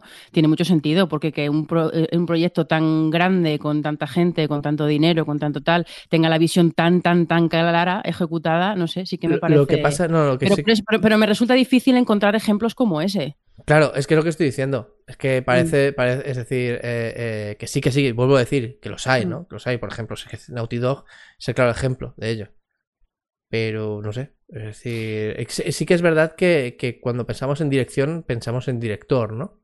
Mm. Y, y dentro de un proyecto de, de desarrollo de videojuegos hay muchos directores. Bueno, en otros medios también, pero aquí es clarísimo que hay muchos directores, muchos product owners, muchos product managers, muchos, etcétera, etcétera, etcétera, que, que influyen en arte, medio. directores, estudio. Exactamente, ¿no? todo, todo, todo influye mucho. Entonces, por eso digo, es decir, generalmente si pensamos en dirección como director, ¿no? Que, que su visión, pues claro, Kojima ahí está, ¿no? Es decir, cuando pensamos en director de Naughty Dog, también tienen sus nombres. Ahora mismo no caigo en el de en el de Last of Us, ¿no? Pero, pero no sé. mm, Por eso digo que, pa- por ejemplo, pa- para mí es difícil, porque no estoy tan metido en ese área, ¿no? Tampoco es. O sea, conozco unos cuantos directores. Conozco más game designers que, que directores. Y conozco muchos productores que directores. Y no, no, yo, yo no tengo mucha opinión al respecto, la verdad. Yo, y otra cosa que quería, es que estuve viendo un poco el, el- la gala por curiosidad, porque no, yo no la había visto nunca. Y, y claro, pensaba, claro, es que con los juegos eh, me pasa una cosa y es que, que me daba la sensación de que no se, lo no se tomaban dem- demasiado en serio a sí mismos. O sea, tú ves los Oscars, tú ves los Emmy y hay una clara, dentro de que es, es entretenimiento y dentro de que los premios al final siempre acaban siendo los que son, em, sí que son medios que se toman en serio como arte, pero los videojuegos no, en principio, eh, y mm, tristemente. Y el me sorprendió que la propia gala me daba la sensación que no se tomaba en serio a sí misma. De hecho, me resultó bastante molesto que en los momentos que sí que creo que estaban aprovechando eh, la gala para hablar de cosas que demuestran que los videojuegos son arte y que los videojuegos son más que simplemente entretenimiento, que no está mal ser solo entretenimiento, pero bueno, ya me entendéis, que es cuando, cuando daban los- el premio de accesibilidad y hablaban de esto, cuando el premio eh, daban el premio este de, ¿cómo se llamaba? El, el del Game of Impact o algo así, que, que se lo dieron al, al, vide- al videojuego este que protagonizado por un, por un chico trans, que ahora no me acuerdo cómo se llama, pero eh, y de repente, mm, justo después, eh, pues promoción, promoción de lo que, o sea, más centrados en lo que está viniendo, en lo que va a venir en el futuro, en dar en promoción de juegos que, que van a venir, que en estar centrados en, eh, en pues eso, hablar de la industria, hablar del arte, hablar con la gente que hay detrás, que es algo que yo creo que el cine está más acostumbrado a hacer, ¿no? De, de- de tener un, contacto directo con la gente que está detrás de este arte, pero en los videojuegos no. Entonces, como que no tiene esa dimensión. No sé, me, sorprendió que, bueno, no me sorprendió, pero me resultó triste que no se tomaran más en serio, su- porque si no, ¿cuál- do- ¿cómo rompes ese ciclo? No sé, a lo mejor me estoy rayando, pero como siempre. Pero no sé si la visteis. Yo, pa- para darte un poco respuesta a esto, eh, tú piensas que el cine está institu- institucionalizado ya como, como este tipo de eventos, como que ya hay incluso demasiada caspa alrededor de ellos. Es decir, es algo que está tan asentado que se toma demasiado en serio y se da incluso demasiado bombo. ¿Qué pasa con la industria del videojuego? Es mucho más joven. y muchas veces está eh, dirigida a un público mucho más joven. Entonces, eh, lo de no tomarse en serio a sí misma, yo lo, veo incluso en, a nivel empresas de videojuegos, donde pues eso, siempre se intenta dar un aspecto joven, se intenta pues eso, tener el rol del el CEO joven que toma decisiones alocadas y le funcionan y es todo, ¿sabes? Más de cara a startups, que es lo que he visto yo de, hace un tiempo. Y, es siempre el, intentar dirigirse a otro tipo de público y el intentar eh, dirigirse a otro tipo de, eh, no sé, de industria. yo entiendo que, el público a lo mejor mayormente no es lo suficientemente maduro para, para, para considerarlo de otra forma. A mí me parece bien lo de no tomarse en serio a sí mismo, es una filosofía de vida muy guay, pero ¿en qué momento? O sea, no sé, me parece que un punto medio, un equilibrio, al final los indies, que es donde a lo mejor puede, está como más aceptado que hay más arte, pero es muy triste que esto sea así, ¿no? Y que no, que los AAA no se puedan considerar aquí. Yo sí que lo considero, pero, pero no sé, me parece que ahí es un poco, es un poco extraño ver eh, esa relación que tienen con. Eh, estuve mirando la lista de, de jurado porque no sabía cómo se votaban, y es que son los medios. Los medios que están que están completamente comidos por, por, pues bueno, por las dinámicas de la industria, ¿no? De, hablar solo de lo que, de lo que genera contenido y la prensa especializada, pues en todas partes tiene problemas, no sé, no sé me da pena sobre todo eso, que, esté todo tan centrado en lo que dices tú, Aida, en ir a ese público, en, el futuro, en todas estas cosas y no se centren en hablar un poquito o ver lo que hay un poco detrás de todos esos juegos que estás premiando, no sé. Creo que hay un problema de percepción y el problema de percepción es el, problema de percepción de esta gala. Tenemos que tener claro, estás hablando de, sí, se dice mucho los Oscars del videojuego y tal. Eh, los Oscars del videojuego, si existen, no son estos. Hay academias, lo que el Oscar lo de una academia, también son publicidad, pero los da una academia, la Academia del Cine, que también premia lo que premia. No te va a premiar una película indie de... Estos son los globos de oro de los videojuegos, ¿no? No, ni eso. Esto lo organiza George Keighley, que es un periodista, pero también es un empresario. El empresario ha visto ahí el hueco de que nadie está haciendo esto porque se hacen los BAFTA, los BAFTA ingleses, la Academia Inglesa da premios al videojuego, pero no los promocionan de la misma manera. Hay varias academias que dan más premios, no se promocionan de la misma manera. Este hombre ha dicho, hostia, aquí hay negocio. Y esto, básicamente, porque todo lo que has preguntado, ¿lo habéis visto? No. Lo que hacemos eh, los que sabemos de qué va el tema es al día siguiente ver los anuncios, no los premios, que nos dan igual. Los premios importan poco, sí, verdad, que los da la prensa de todo el mundo. Que es lo que dices tú, está no contaminada, pero tiene el rol que tiene. Y además no, no lo hacen los periodistas. O sea, no invitan a alguien de Eurogamer o a alguien de Vandal. Lo hace Vandal o Eurogamer como empresa. Tienen que poner de acuerdo a toda la, mm, la web, la revista o lo que sea para que emitan los votos. Esto básicamente es, y de hecho los premios muchas veces son así, hacer marketing y hacer publicidad. Y es, eh, yo qué sé, avisan a Nintendo. Creo que el año pasado había premios especiales para Nintendo. En Nintendo, ¿me vas a presentar un vídeo en exclusiva? Sí, pues venga, te vamos a apañar un premiecito. Y es básicamente eh, hacer anuncios. Esto es el gran anuncio del entonces, año. ¿cuál es la...? Porque yo, mira, entiendo lo que dice Aida y estoy 100% de acuerdo con lo de los Oscar, que, la, que, también huelen. Y además los Oscar es completamente... Mm, eh, está muy descompensado porque realmente solo llegan a estar nominadas las, las películas de, que, tienen pasta detrás que han puesto... las triple A. Las triple A, que tiene detrás a mm, a productoras potentes que han invertido una cantidad eh, descomunal de dinero y de promoción para que eso llegue a los Oscar y al final son los cuatro de siempre los que están nominados, que eso es totalmente cierto, pero por lo menos es una plataforma para tratar al cine como pues como arte y siempre y entonces no sé, como que o sea, simplemente lo pensaba eso, ¿dónde está eso? ¿Cuál, ¿Dónde está eso para los videojuegos cuando son arte? En, Inglaterra tienes los BAFTA. Ya, ya. Que, que premian, pero los BAFTA premian a cualquier eh, cosa artística en Inglaterra, también videojuegos. También videojuegos. ¿Qué pasa con los Oscars? Que si está establecido de que eh, Estados Unidos es la meca del cine y se establece que los Oscars son, vamos, eh, el no va más del cine, pero al final es la Academia de Estados Unidos. no es otra cosa, por eso está la película extranjera. La lástima es que no hay un, un Hollywood de los videojuegos, o en este caso si existiera sería en Canadá, pero no hay un Hollywood de los videojuegos que haga algo así a nivel de marketing. Y que los, lo he dicho, Aida, los Oscars vienen de, son añejos, tienen una solera detrás. Quizás se forme algo parecido o quizás no, porque ahora, como los medios son los que son, la cosa está más distribuida. Antes tenías pocos canales de entrada, te, te llegaban pocos inputs y cualquier cosa que te entrara era la leche. ¿Por qué? Porque no te entraba otra. Ahora tienes 50.000 inputs. Ahora puede haber eh, del videojuego 50 Oscars pequeñitos que no tienen tanta repercusión. Que estoy completamente de acuerdo que tenía que haber algo estilo de este estilo que se centrara más en otras cosas. Pero no lo podemos buscar en esto, porque esto es básicamente marketing de un tío que invita a gente para que haga anuncios. Es lo que es. Es, es triste. Sí, pero es lo los es. de oro de- del videojuego. Bueno, pues yo para cerrar este tema os voy a preguntar, ¿cuál es vuestro goti? Mira, o sea, estaba nominado en varias cosas y demás. Doom Eternal y Half-Life Alyx. Para mí tendría que haberse llevado. eh, Doom Eternal algún premio, creo que no se ha llevado ninguno, me parece. Me parece que no se ha llevado ninguno. Y Half-Life Alyx se ha llevado uno, que era el mejor juego de VR. Que este lo tenía fácil.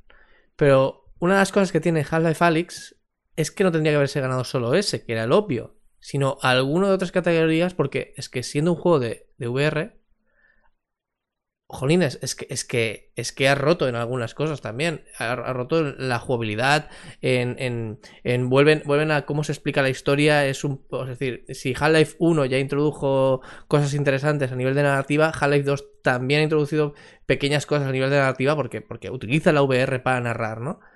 Y no sé, no sé, me ha parecido. Bueno, pues que se lo ha llevado de Last of Us 2, pues claro que sí, porque. Pero no sé, me parece poco variado, ¿sabéis? Es decir, me parece poco reconocer no sé, e- estas cosas. ¿Qué es lo que pasa? Que al ser de VR, pues poca gente lo ha jugado.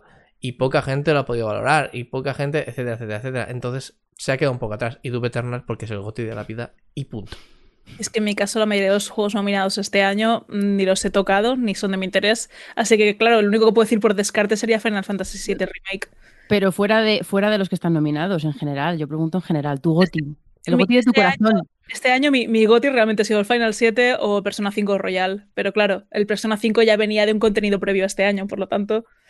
Da igual, el Among Us ha ganado, o sea que Ah, bueno, nos, da- pues, nos da igual el tema fechas. Persona GOTY del año.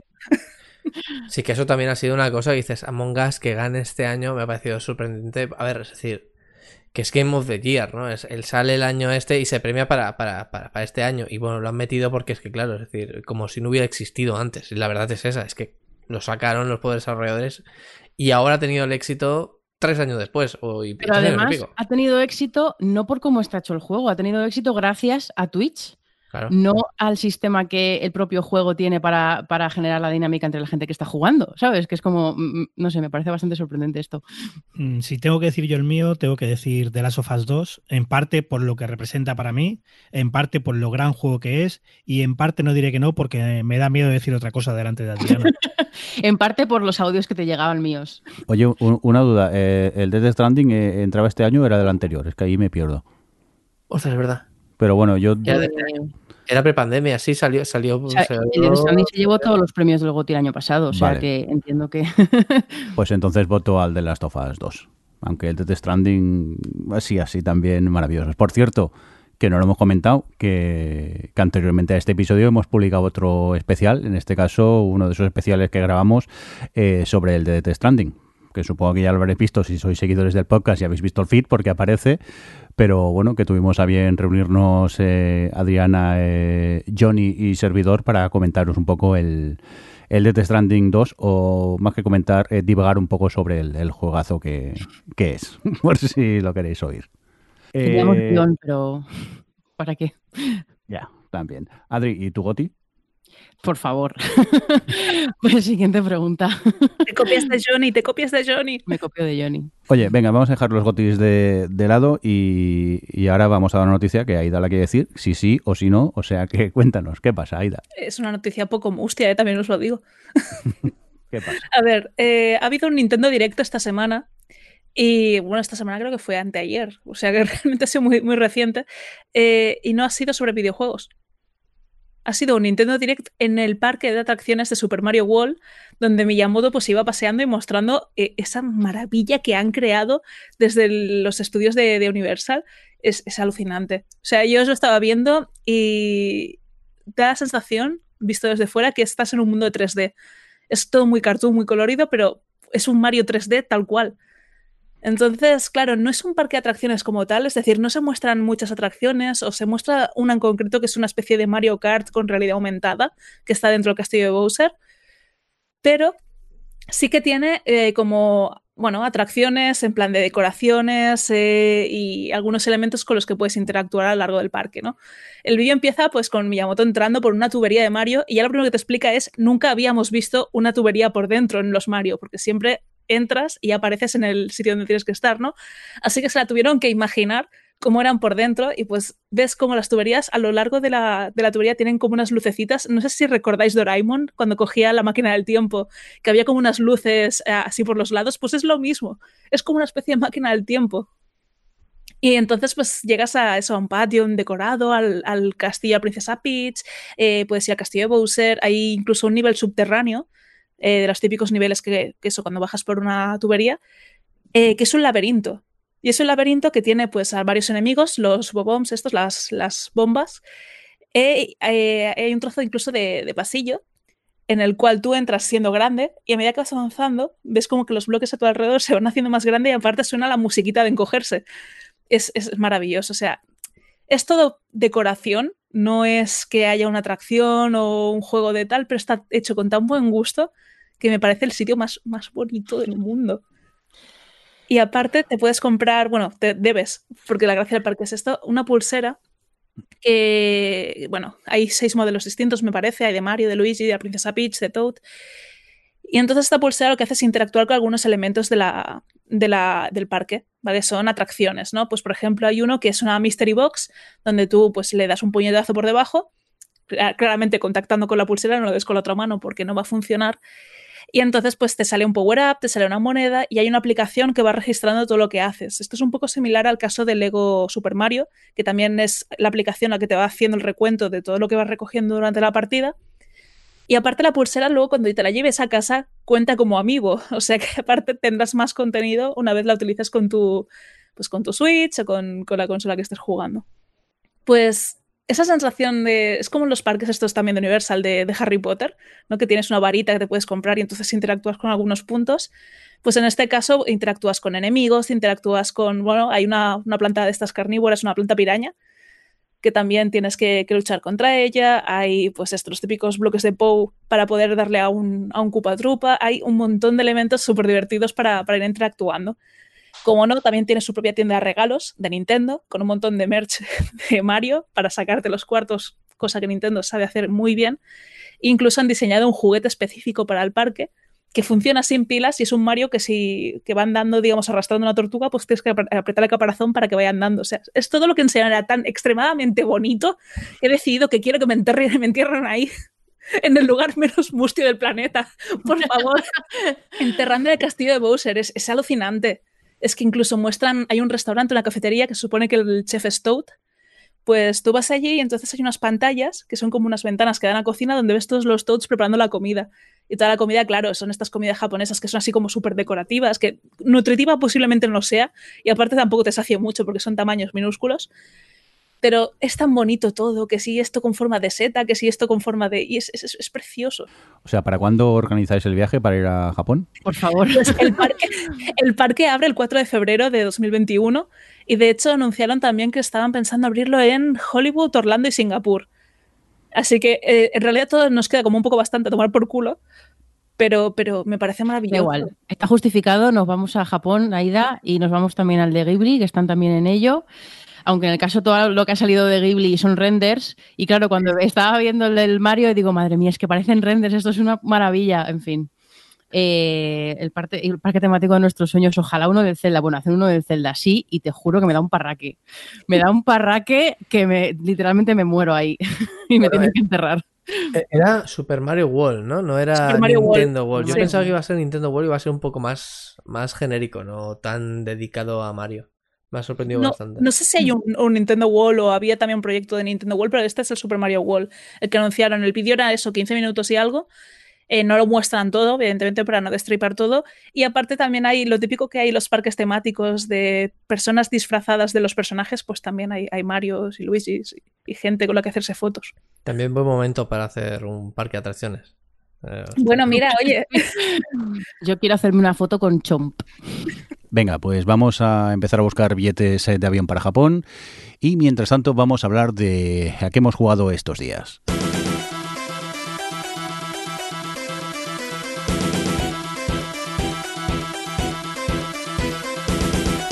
Venga, eh, Adri, vamos contigo, que le has pillado fuerte al Gostos eh, Tsushima este, o Tsushima, o como se, se diga. Soy una persona humana muy contradictoria, como todos, y tengo muchos problemas con Ghost of Tsushima, pero llevo, llevo 60 horas o algo así.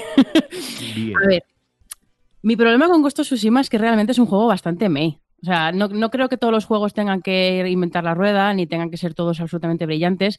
Y como me dice mi hermano y también Johnny muchas veces, es que como todo lo compares con el Last of Us, estamos perdidos. pero, pero sí que es verdad que me parece dentro de... Realmente la comparación más, más fácil sería con el Horizon. Y, bueno, en fin, que me parece como, como muy bla y sobre todo a mí me molesta mucho y el, mo- el- como la desconexión que he tenido yo con el juego es por culpa del contenido en realidad, porque hacen una romantización del samurái eh, bastante brutal que, mm, creo que no, que le falta ser un poquito más, más sutil y un poquito menos superficial con todo ese universo que está referenciando y se queda ahí en esa romantización que me resulta bastante eh, pues bueno, que me revuelve bastante el estómago, sinceramente, porque toda la filosofía samurái es, es demencialmente hipócrita y, ¿sabes? Que además me hace gracias detallitos del juego de, de no, porque yo, yo es el honor y, no sé qué, y luego matas, o sea, vas por ahí rebanando cabezas, o cuando tienes que, hay uno que se está a punto, o sea, como eh, moribundo y le clavas la espada para matarle del todo, lo que te pone en el cuadrado no es matar, pone acabar con su sufrimiento. Y encima te dan eh, bonus de determinar, bueno, de una de las de las de la estamina que tiene, una de las estaminas que tienes.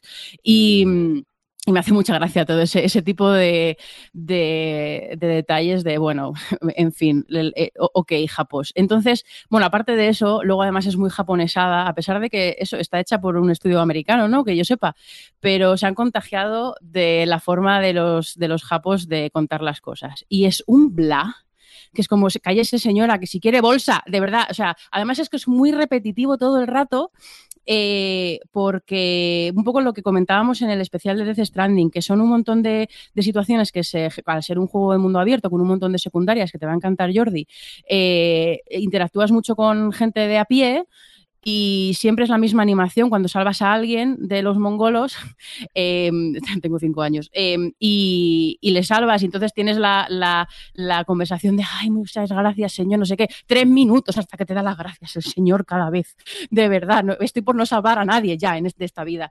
Em, y, toda- y creo que tiene historias secundarias que están guays, en el que, porque al final lo que, lo que te está contando es la invasión mongola, que eran súper sanguinarios, fatal, y llegaron los japoneses, lo- los samuráis, a salvar el percal. Eh, spoiler, esto lo hicieron lo- los japoneses con los chinos, pero bueno, quiero decir, da igual. Eh, los japoneses top de lo top siempre. Y. mm, y, está, bueno, pues eso, tienes que hacer este tipo de cosas. Y, y ya se me ha ido lo que iba a decir. Pero bueno, el caso es que, que es bastante coñazo, es bastante coñazo porque es todo muy repetido. Ah, ya sé lo que iba a decir, que algunas secundarias son interesantes porque te cuentan, eh, pues bueno, un poco cómo los- la gente de a pie del país se ha intentado adaptar a la situación y te plantea situaciones morales chungas en la que la gente solo por sobrevivir pues hace cosas que están mal, ¿no?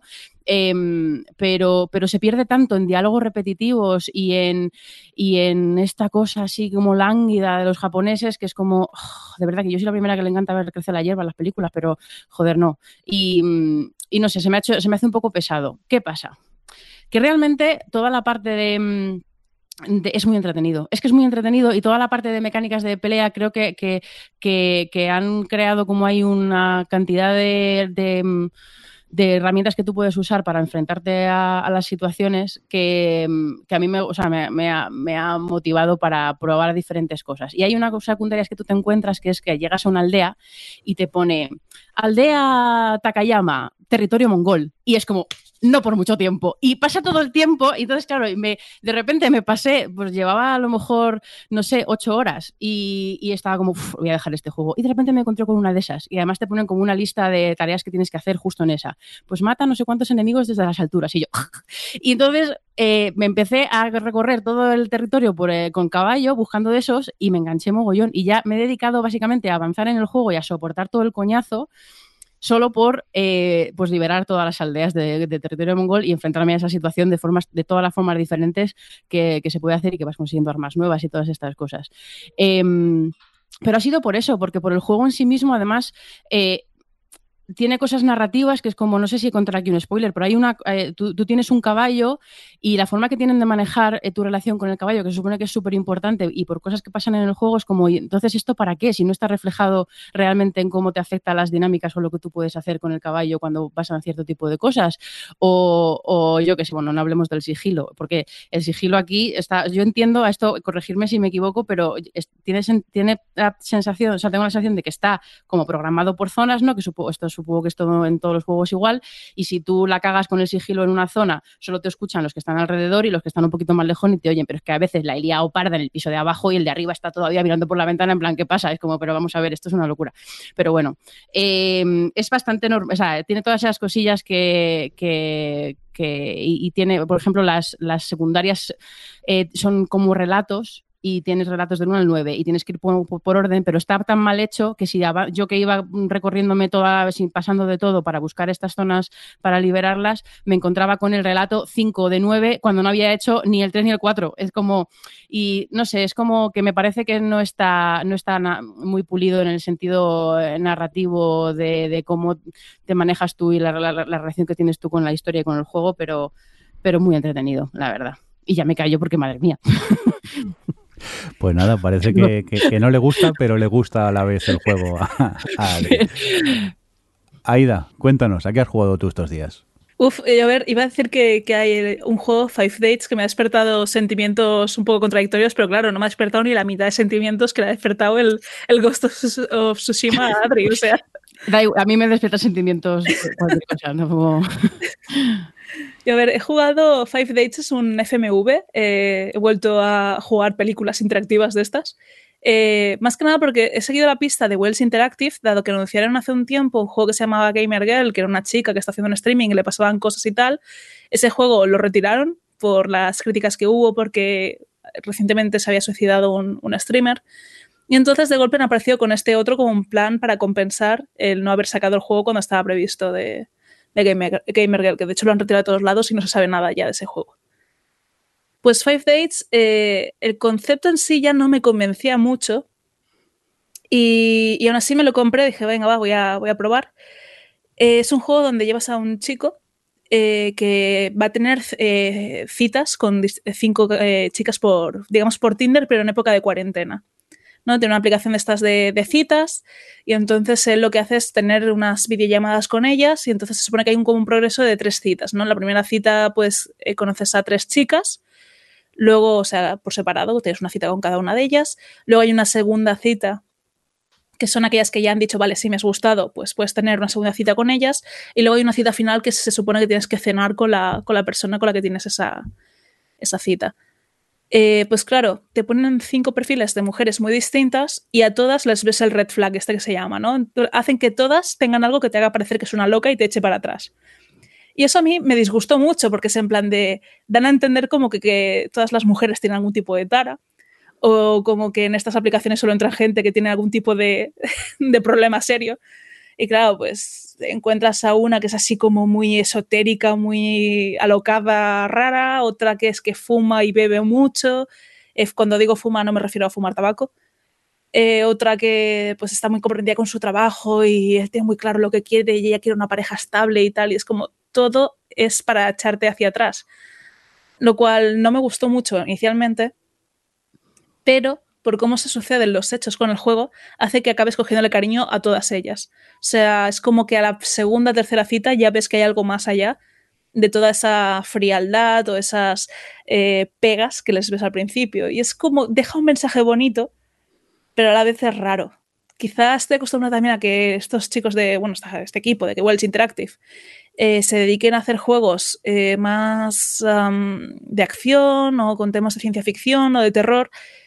Y este juego no, no tenía ningún plot twist así de, de, y de golpe una de ellas viene y me asesina, ¿sabes? Que es lo que yo en el fondo tenía la esperanza hasta el final de que pasara algo así. Y no, simplemente son historias de conocer a gente y con un poco de trasfondo de mm, no te dejes guiar solo por la primera impresión, porque siempre hay, hay algo más tampoco diría que sea la aventura que más recomiende de ellos. O sea, simplemente si hay alguien que esté haciendo un momento como, como un poco de me siento un cero a la izquierda y, nadie me va a querer nunca, pues es un juego de estos de mira, siempre hay un rotopan descosío, pero tampoco lo veo pero ¿Desmontan un poco todos esos clichés o no? Sí, no, es decir, los desmontan, pero usándolos, lo cual hace que sea feo, porque ya de entrada das a entender que todo el mundo va a tener algo que te va a echar hacia atrás lo cual no tiene por qué pasar así, o no tiene por qué ser algo tan evidente que veas de entrada, puede ser algo que veas al cabo de ocho años de estar con esa persona. Hmm. Entonces, bueno, se podría haber hecho de una forma mejor, pero entiendo que la intención ha ido más por ahí, del demostrarte pues que la gente es maja y ya está, y no tienes que juzgarla o algo. Muy bien, ¿algún juego más has jugado estos días? Sí, este es más mustio ya. Venga, de los tuyos, cuéntanos. Venga, este Twin Mirror es de Don Not, que son la gente que está detrás de los Life is Strange. Debo decir que a nivel de guion no le llega la suela de zapato a Life is Strange 1 ni al 2. Es un guion más pobre y la historia queda un poco ahí eh, que le faltaría algo más de, detalles para darle mayor intensidad. Pero eh, el juego está bastante chulo. Empieza un poco. Bueno, empieza muy hostia. Empieza. Eres un señor que se ha ido de su pueblo natal hace dos años y tiene que volver a él porque ha muerto su mejor amigo. Y entonces, pues al llegar allí, te encuentras con tu expareja, la cual se ve que estaba saliendo con tu mejor amigo, se habían ido a vivir juntos. O sea, es como todo muy. Eh, ostras, muy gris. aparte es el pueblo natal, Basswood, está eh, con niebla constante. Eh, allí todo el mundo se conoce y te da una sensación como de que todos te juzgan, aparte todos te odian porque eres un periodista que hizo un artículo sobre lo mal que estaba la mina del pueblo y la tuvieron que cerrar y la gente se quedó sin trabajo, o sea, todo es como muy de todo el mundo está en tu contra. Y el protagonista es un tío que apenas muestra sentimientos y, no, o sea, no, no, no tiene unas buenas actitudes sociales. Es más misántropo y es un poco un personaje a los Sherlock Holmes. Y cuando digo Sherlock Holmes, pensad en el de la serie de Cumberbatch, del el Sherlock, eh, porque tiene incluso su propio palacio mental al que va accediendo para poder hacer pues, eh, investigaciones, para poder atar cabos en, algo que está intentando descubrir, para poder recordar cosas del pasado incluso para acceder a hablar con su amigo imaginario, el cual es una especie de hermano gemelo que tiene a través del espejo. En plan, es una versión alternativa de él que es más sociable. De ahí el título, se llama Twin Mirror, en plan del gemelo del espejo, algo así, por decirlo de alguna forma. Y, es un personaje que te va ayudando a intentar ser eh, menos, mm, no sé, menos misántropo. Entonces el camino del juego es eso, el ir tomando las decisiones que tomes, eh, pues de una forma más sociable o de una forma más eh, analítica y fría. Y me gusta, me gusta. He hecho, hecho un cabronazo, se ha hecho un tío que, que enseguida ha hecho, ha hecho un poco un personaje un poco house y ha sacado el peor final de todos, además. O sea que estoy satisfecha con mi, con mi juego. Muy bien, tomamos nota de este Twin Mirror. Eh, Rafa, cuéntanos. Pues bueno, como sabéis, ya he jugado a Cyberpunk ¿vale? No, no creo que tenga que comentar mucho más, salvo que, sinceramente me hubiera gustado que, que estuviera más roto, ¿vale? Contra la gente, para, para, lucirlo un poco más en directo. Pero aparte de eso, de verdad que espero que lo arreglen y cuando acabe de hacer la prueba de, pues para encontrar algunos bugs y demás, jugaré con todos los parches aplicados para ver para comparar, como he dicho, ¿no? Pero sobre todo estos días, lo que, lo que estoy haciendo, pues es jugar al Dark Souls de los Dark Souls, que es el Dark Souls versión Switch. Porque, bueno, o sea, yo había probado hace años el Dark Souls, unos dos años y medio más o menos, y lo probé en PlayStation 3, de su versión original, pero ya sabéis la historia muchos de vosotros con el mando roto, ¿vale? Lo probé con el mando roto sin saber que estaba roto. Y eso sí que fue el Dark Souls de los Dark Souls. el vídeo. Fue, bastante, bastante jodida la cosa. Eh, así que me quedé con ganas de jugar, pero dije, me da pereza jugarlo en Play porque es un juego largo, es un juego que me va a exigir, así que esperaré a que salga en Switch. Salió en Switch y, y ahora mismo pues ya hace un tiempo que está en Switch obviamente, pero ahora he tenido tiempo y decidí comprarlo y decidí probarlo y toda la gente que me ve en directo dice, Jolines sí que se ve bien, es decir, que se nota que es un remaster, eh, aunque sea, aun siendo Switch, se nota que es un remaster. Y se controla fatal. Es decir, han hecho un port directo del remaster, parece ser de, de, de PlayStation o de, o de Xbox. Y los controles no han sido realmente adaptados a cómo funciona la, Switch. ¿Qué significa esto? Que los botones están, pues, pues se les han dado la vuelta, ¿vale? Es decir, la A es donde debería ser la X, no, sé- no sé cómo va, pero sinceramente no es nada cómodo jugar con el, con el mando de la Switch. La interfaz, la interfaz es muy Souls, la interfaz es una, una mierda. Es horrible navegar por la interfaz. Y de una semana a otra, porque solo he jugado en dos directos, la primera, en la primera semana acabé dominando bastante el juego, pero lo dejé por, por tiempo, porque no podía más. Y cuando continué la siguiente, que es una cosa que tiene el Souls, que o sea, ya no sabía ni cómo controlarlo y fue como volver a jugar de nuevo. A pesar de todo esto que estoy diciendo, puedo decir que estoy notando y que estoy disfrutando eso que se llama la progresión del jugador, es decir, cuando es el jugador el que evoluciona, no el que evoluciona es el juego. Porque sí, Dark Souls tiene mucho de, de progresión de personaje. La progresión de personaje en diseño es cuando es tu personaje el que llevas, el avatar que llevas, el que evoluciona, se hace más fuerte, se hace más hábil, tiene mejores armas y con esto pues puedes avanzar mejor en el juego, ¿no? Sino que aquí tiene también lo que se llama progresión de jugador, es decir, soy yo el que está progresando en el juego.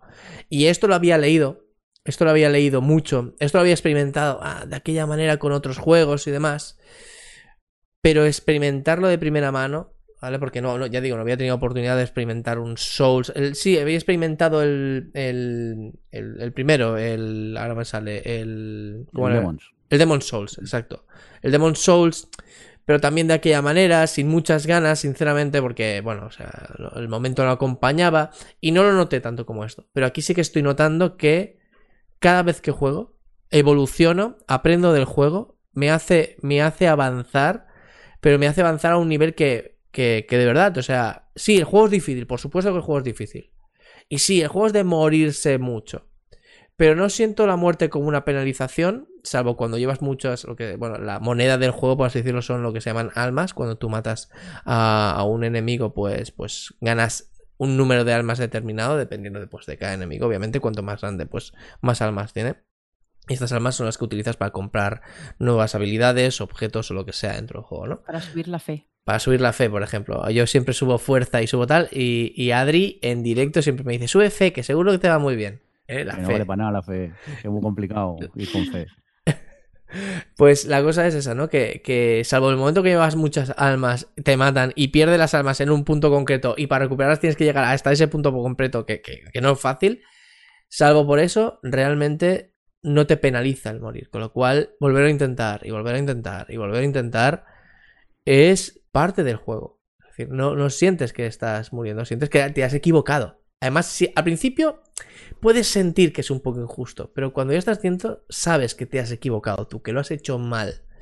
Los controles son muy toscos en Switch, son muy toscos, y aún así he llegado a dominar ciertos aspectos en algún momento y he llegado a jugar bien. Es decir, a- al principio me mataban el, el enemigo más flojo y luego pues aprendes a rodearlos y tal y no te tocan. Y he entendido la- la- las ganas que tiene la gente, la gente de pasarse el juego sin que le toque una sola vez, lo que se llama un, un reto no hit. A ver, Rafa, es que tú también eres muy chulo, porque yo vi tu principio del streaming y no te sale de los cojones, hablando mal y claro, leerte el tutorial. ¿Yo? Y eso a mí, o sea, eh, creo que nunca he chillado tanto la tele como en ese momento. es, que, es que estuve a punto de llamarte por teléfono, tío. No, Porque- es que- cuando ves a jugar, Rafa jugar a juegos, tienes que eliminar de tu cabeza toda concepción de cómo tú te planteas jugar a un juego. Ya, pero es un sol, con, un Souls, con lo que me quiero yo los Souls. Y, y Rafa, pues ya no me voy a leer, ¿para qué me voy a leer yo el tutorial? y yo de los nervios, digo. Claro, luego te quejas de, claro, es que me mata el enemigo más flojo. Claro, coño, si te dice el tutorial, ve por aquí para coger esta arma y tú no te lo lees, tío, es normal Es que que te... estamos en el año 2020, leer está pasada moda, está de modé. O sea, mm, hay que, hay que hacer las cosas un poco más interactivas. Enséñame de otra manera, ¿sabes? Luego re- reconocer que recuperé la fe contigo cuando descubriste el, el primer atajo y te cambió la Claro. cara, que por ahí hemos pasado Claro. todos, ¿eh, Johnny? ese maravilloso primer atajo que descubres en el sol, ¿no, Johnny? A coño, a coño, a, coño. a joder. A joder, a coño, a joder. Rafa, hazme caso. Te va a hacer falta. Aprende los parries. Imprescindible. Primer de Souls, parries. Acuérdate de mí. Yo me lo he pasado sin parries, ¿eh? Rodando es maravilloso. Rodar es maravilloso también en el Souls. Vale, me aprenderé los parries, lo que pasa es que como no leo, no tampoco sé cómo se hacen. Pero la cosa es esa, o sea, eso del, del, atajo. El atajo me voló la cabeza, como supongo yo que nos ha volado a todos. Sí. Porque, a diferencia de todos los juegos en los cuales siempre hay un teleporte, ¿no? Esto que siempre. Que lo, que, lo he dicho antes, Aida. Que te metes en una tubería del Mario y sales en otro sitio. ¿Qué hay entre estas dos tuberías? Nada, es sin más, eh, eh, te, sales, en otra sala que arquitectónicamente eso no tiene ningún sentido. Así que los de los del los de el parque de atracciones han hecho como un eh, como si se te, transportaras, ¿no? aquí no. Aquí, salvo momentos puntuales, obviamente, sobre todo al principio, no siento, es decir, cada puerta que cruzas se te queda abierta. Eh, al principio me pensaba que era como un teleport, ¿no? Que, que, estás cruzando y una sala no tiene conexión física con otra, ¿no? Que tú entras en, en, en, un juego de una habitación a otra y de hecho ves la casa por fuera es más pequeña que por dentro, ¿no? Aquí no, todo arquitectónicamente está unido. Y, y me pareció brutalísimo el haberme recorrido, haber dado una vuelta del cagarse y el acabar en un punto que me era familiar totalmente, no quiero hacer spoilers, me era familiar totalmente, porque la arquitectura está totalmente unida. Y eso, a nivel de diseño de niveles, me pareció brutal. Y a nivel de, arquitectura, obviamente, o sea, eh, juntar las dos cosas tan inteligentemente, porque no solo en esto de detalles, sino cuando vas a luchar los enemigos se comportan de manera diferente. Tú te comportas de manera diferente con los enemigos si estás en un pasillo que si estás en, un descampado, porque no, no, no puedes luchar igual con los mismos enemigos.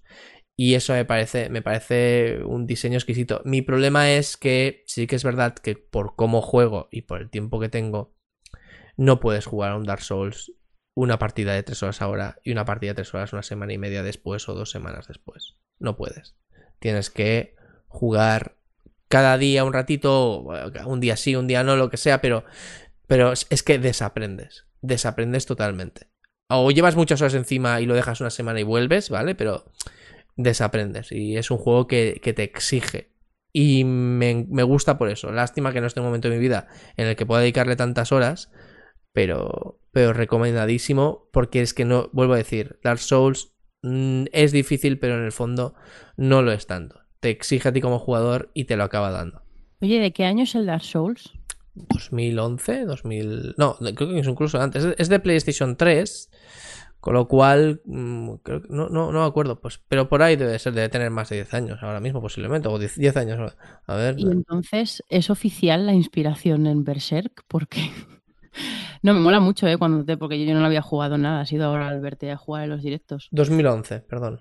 Pues entonces es posterior, claramente. Eh, es, hombre, es bastante, bastante posterior y, y, es muy curioso porque, claro, es un juego muy de ambientación europea medieval, ¿vale? Mm. Fantasiosa, obviamente, totalmente fantasiosa, pero es muy europeo, hecho por japoneses. Y los juegos más de estilo japonés que estáis jugando vosotros y que, y que están mm. siendo ahora son hechos por estudios americanos. Y es muy curioso esta, eh, eh, este, este intercambio de culturas, ¿no? Y que lo han hecho muy bien, y que lo han hecho muy bien porque la ambientación está, la ambientación es brutal y sinceramente no diría en la vida que es un juego japonés por la ambientación, por muchas otras cosas, por ejemplo, los controles y demás se nota que es de estilo japonés, ¿no? Pero, pero, pero muy brutal. Recomendado. Correcto, jugar todos a los Souls, que son maravillosos. Son duros al principio, pero a la que conectas con el juego, yo es de los juegos que más disfruto. Aparte, eh, la sensación esa que como jugador te das cuenta que estás evolucionando y estás eh, mejorando a la hora de, de, ir jugando, valga la, la, redundancia. Y eh, el morir constantemente, en algún momento te mosqueas, pero sí que es verdad que lo te das cuenta y dices, vale, he muerto porque he hecho esto mal, pero en la siguiente voy a intentar superarme y hacerlo mejor. Y la verdad que son juegazos todos ellos y todos los similares, porque incluso Bloodborne y así también son maravillosos y le tengo muchas ganas al Demol Souls en Play 5 que he visto algún estuve viendo el gameplay de el gameplay de Pazos y alucinaba gráficamente como es y mola un huevo el juego y le tengo muchas muchas ganas. Dicho esto, si os parece, nos vamos a ir, que ya llevamos un buen rato de, de podcast. Así que vamos a despedirnos. Aida, muchas gracias por estar por ahí. Hasta la próxima. Eh, Adri, adiós. Feliz año. Igualmente, feliz año, Rafa. eh, nos oímos en breve, espero. Sí, espero que sí. Feliz Y- año y buenas fiestas. Igualmente, muchas gracias. Y Johnny, ¿sigues ahí o no? Porque con la cámara que tienes, tío, es imposible saber si estás o no. Estoy aquí. Pues venga, adiós, Bonico. Adiós, feliz año. Y di- diría que no puede ser peor que este, pero no voy a tentar a la suerte. No tentemos. No, no. Esperemos que, que sí, que sea mucho mejor que este. Y un saludo también de quien nos acompañó con vosotros, el señor Mindo. Que tengáis todos una feliz entrada de año.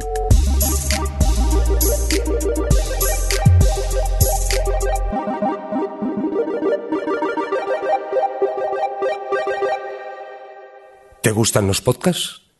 Visítanos. sons.red.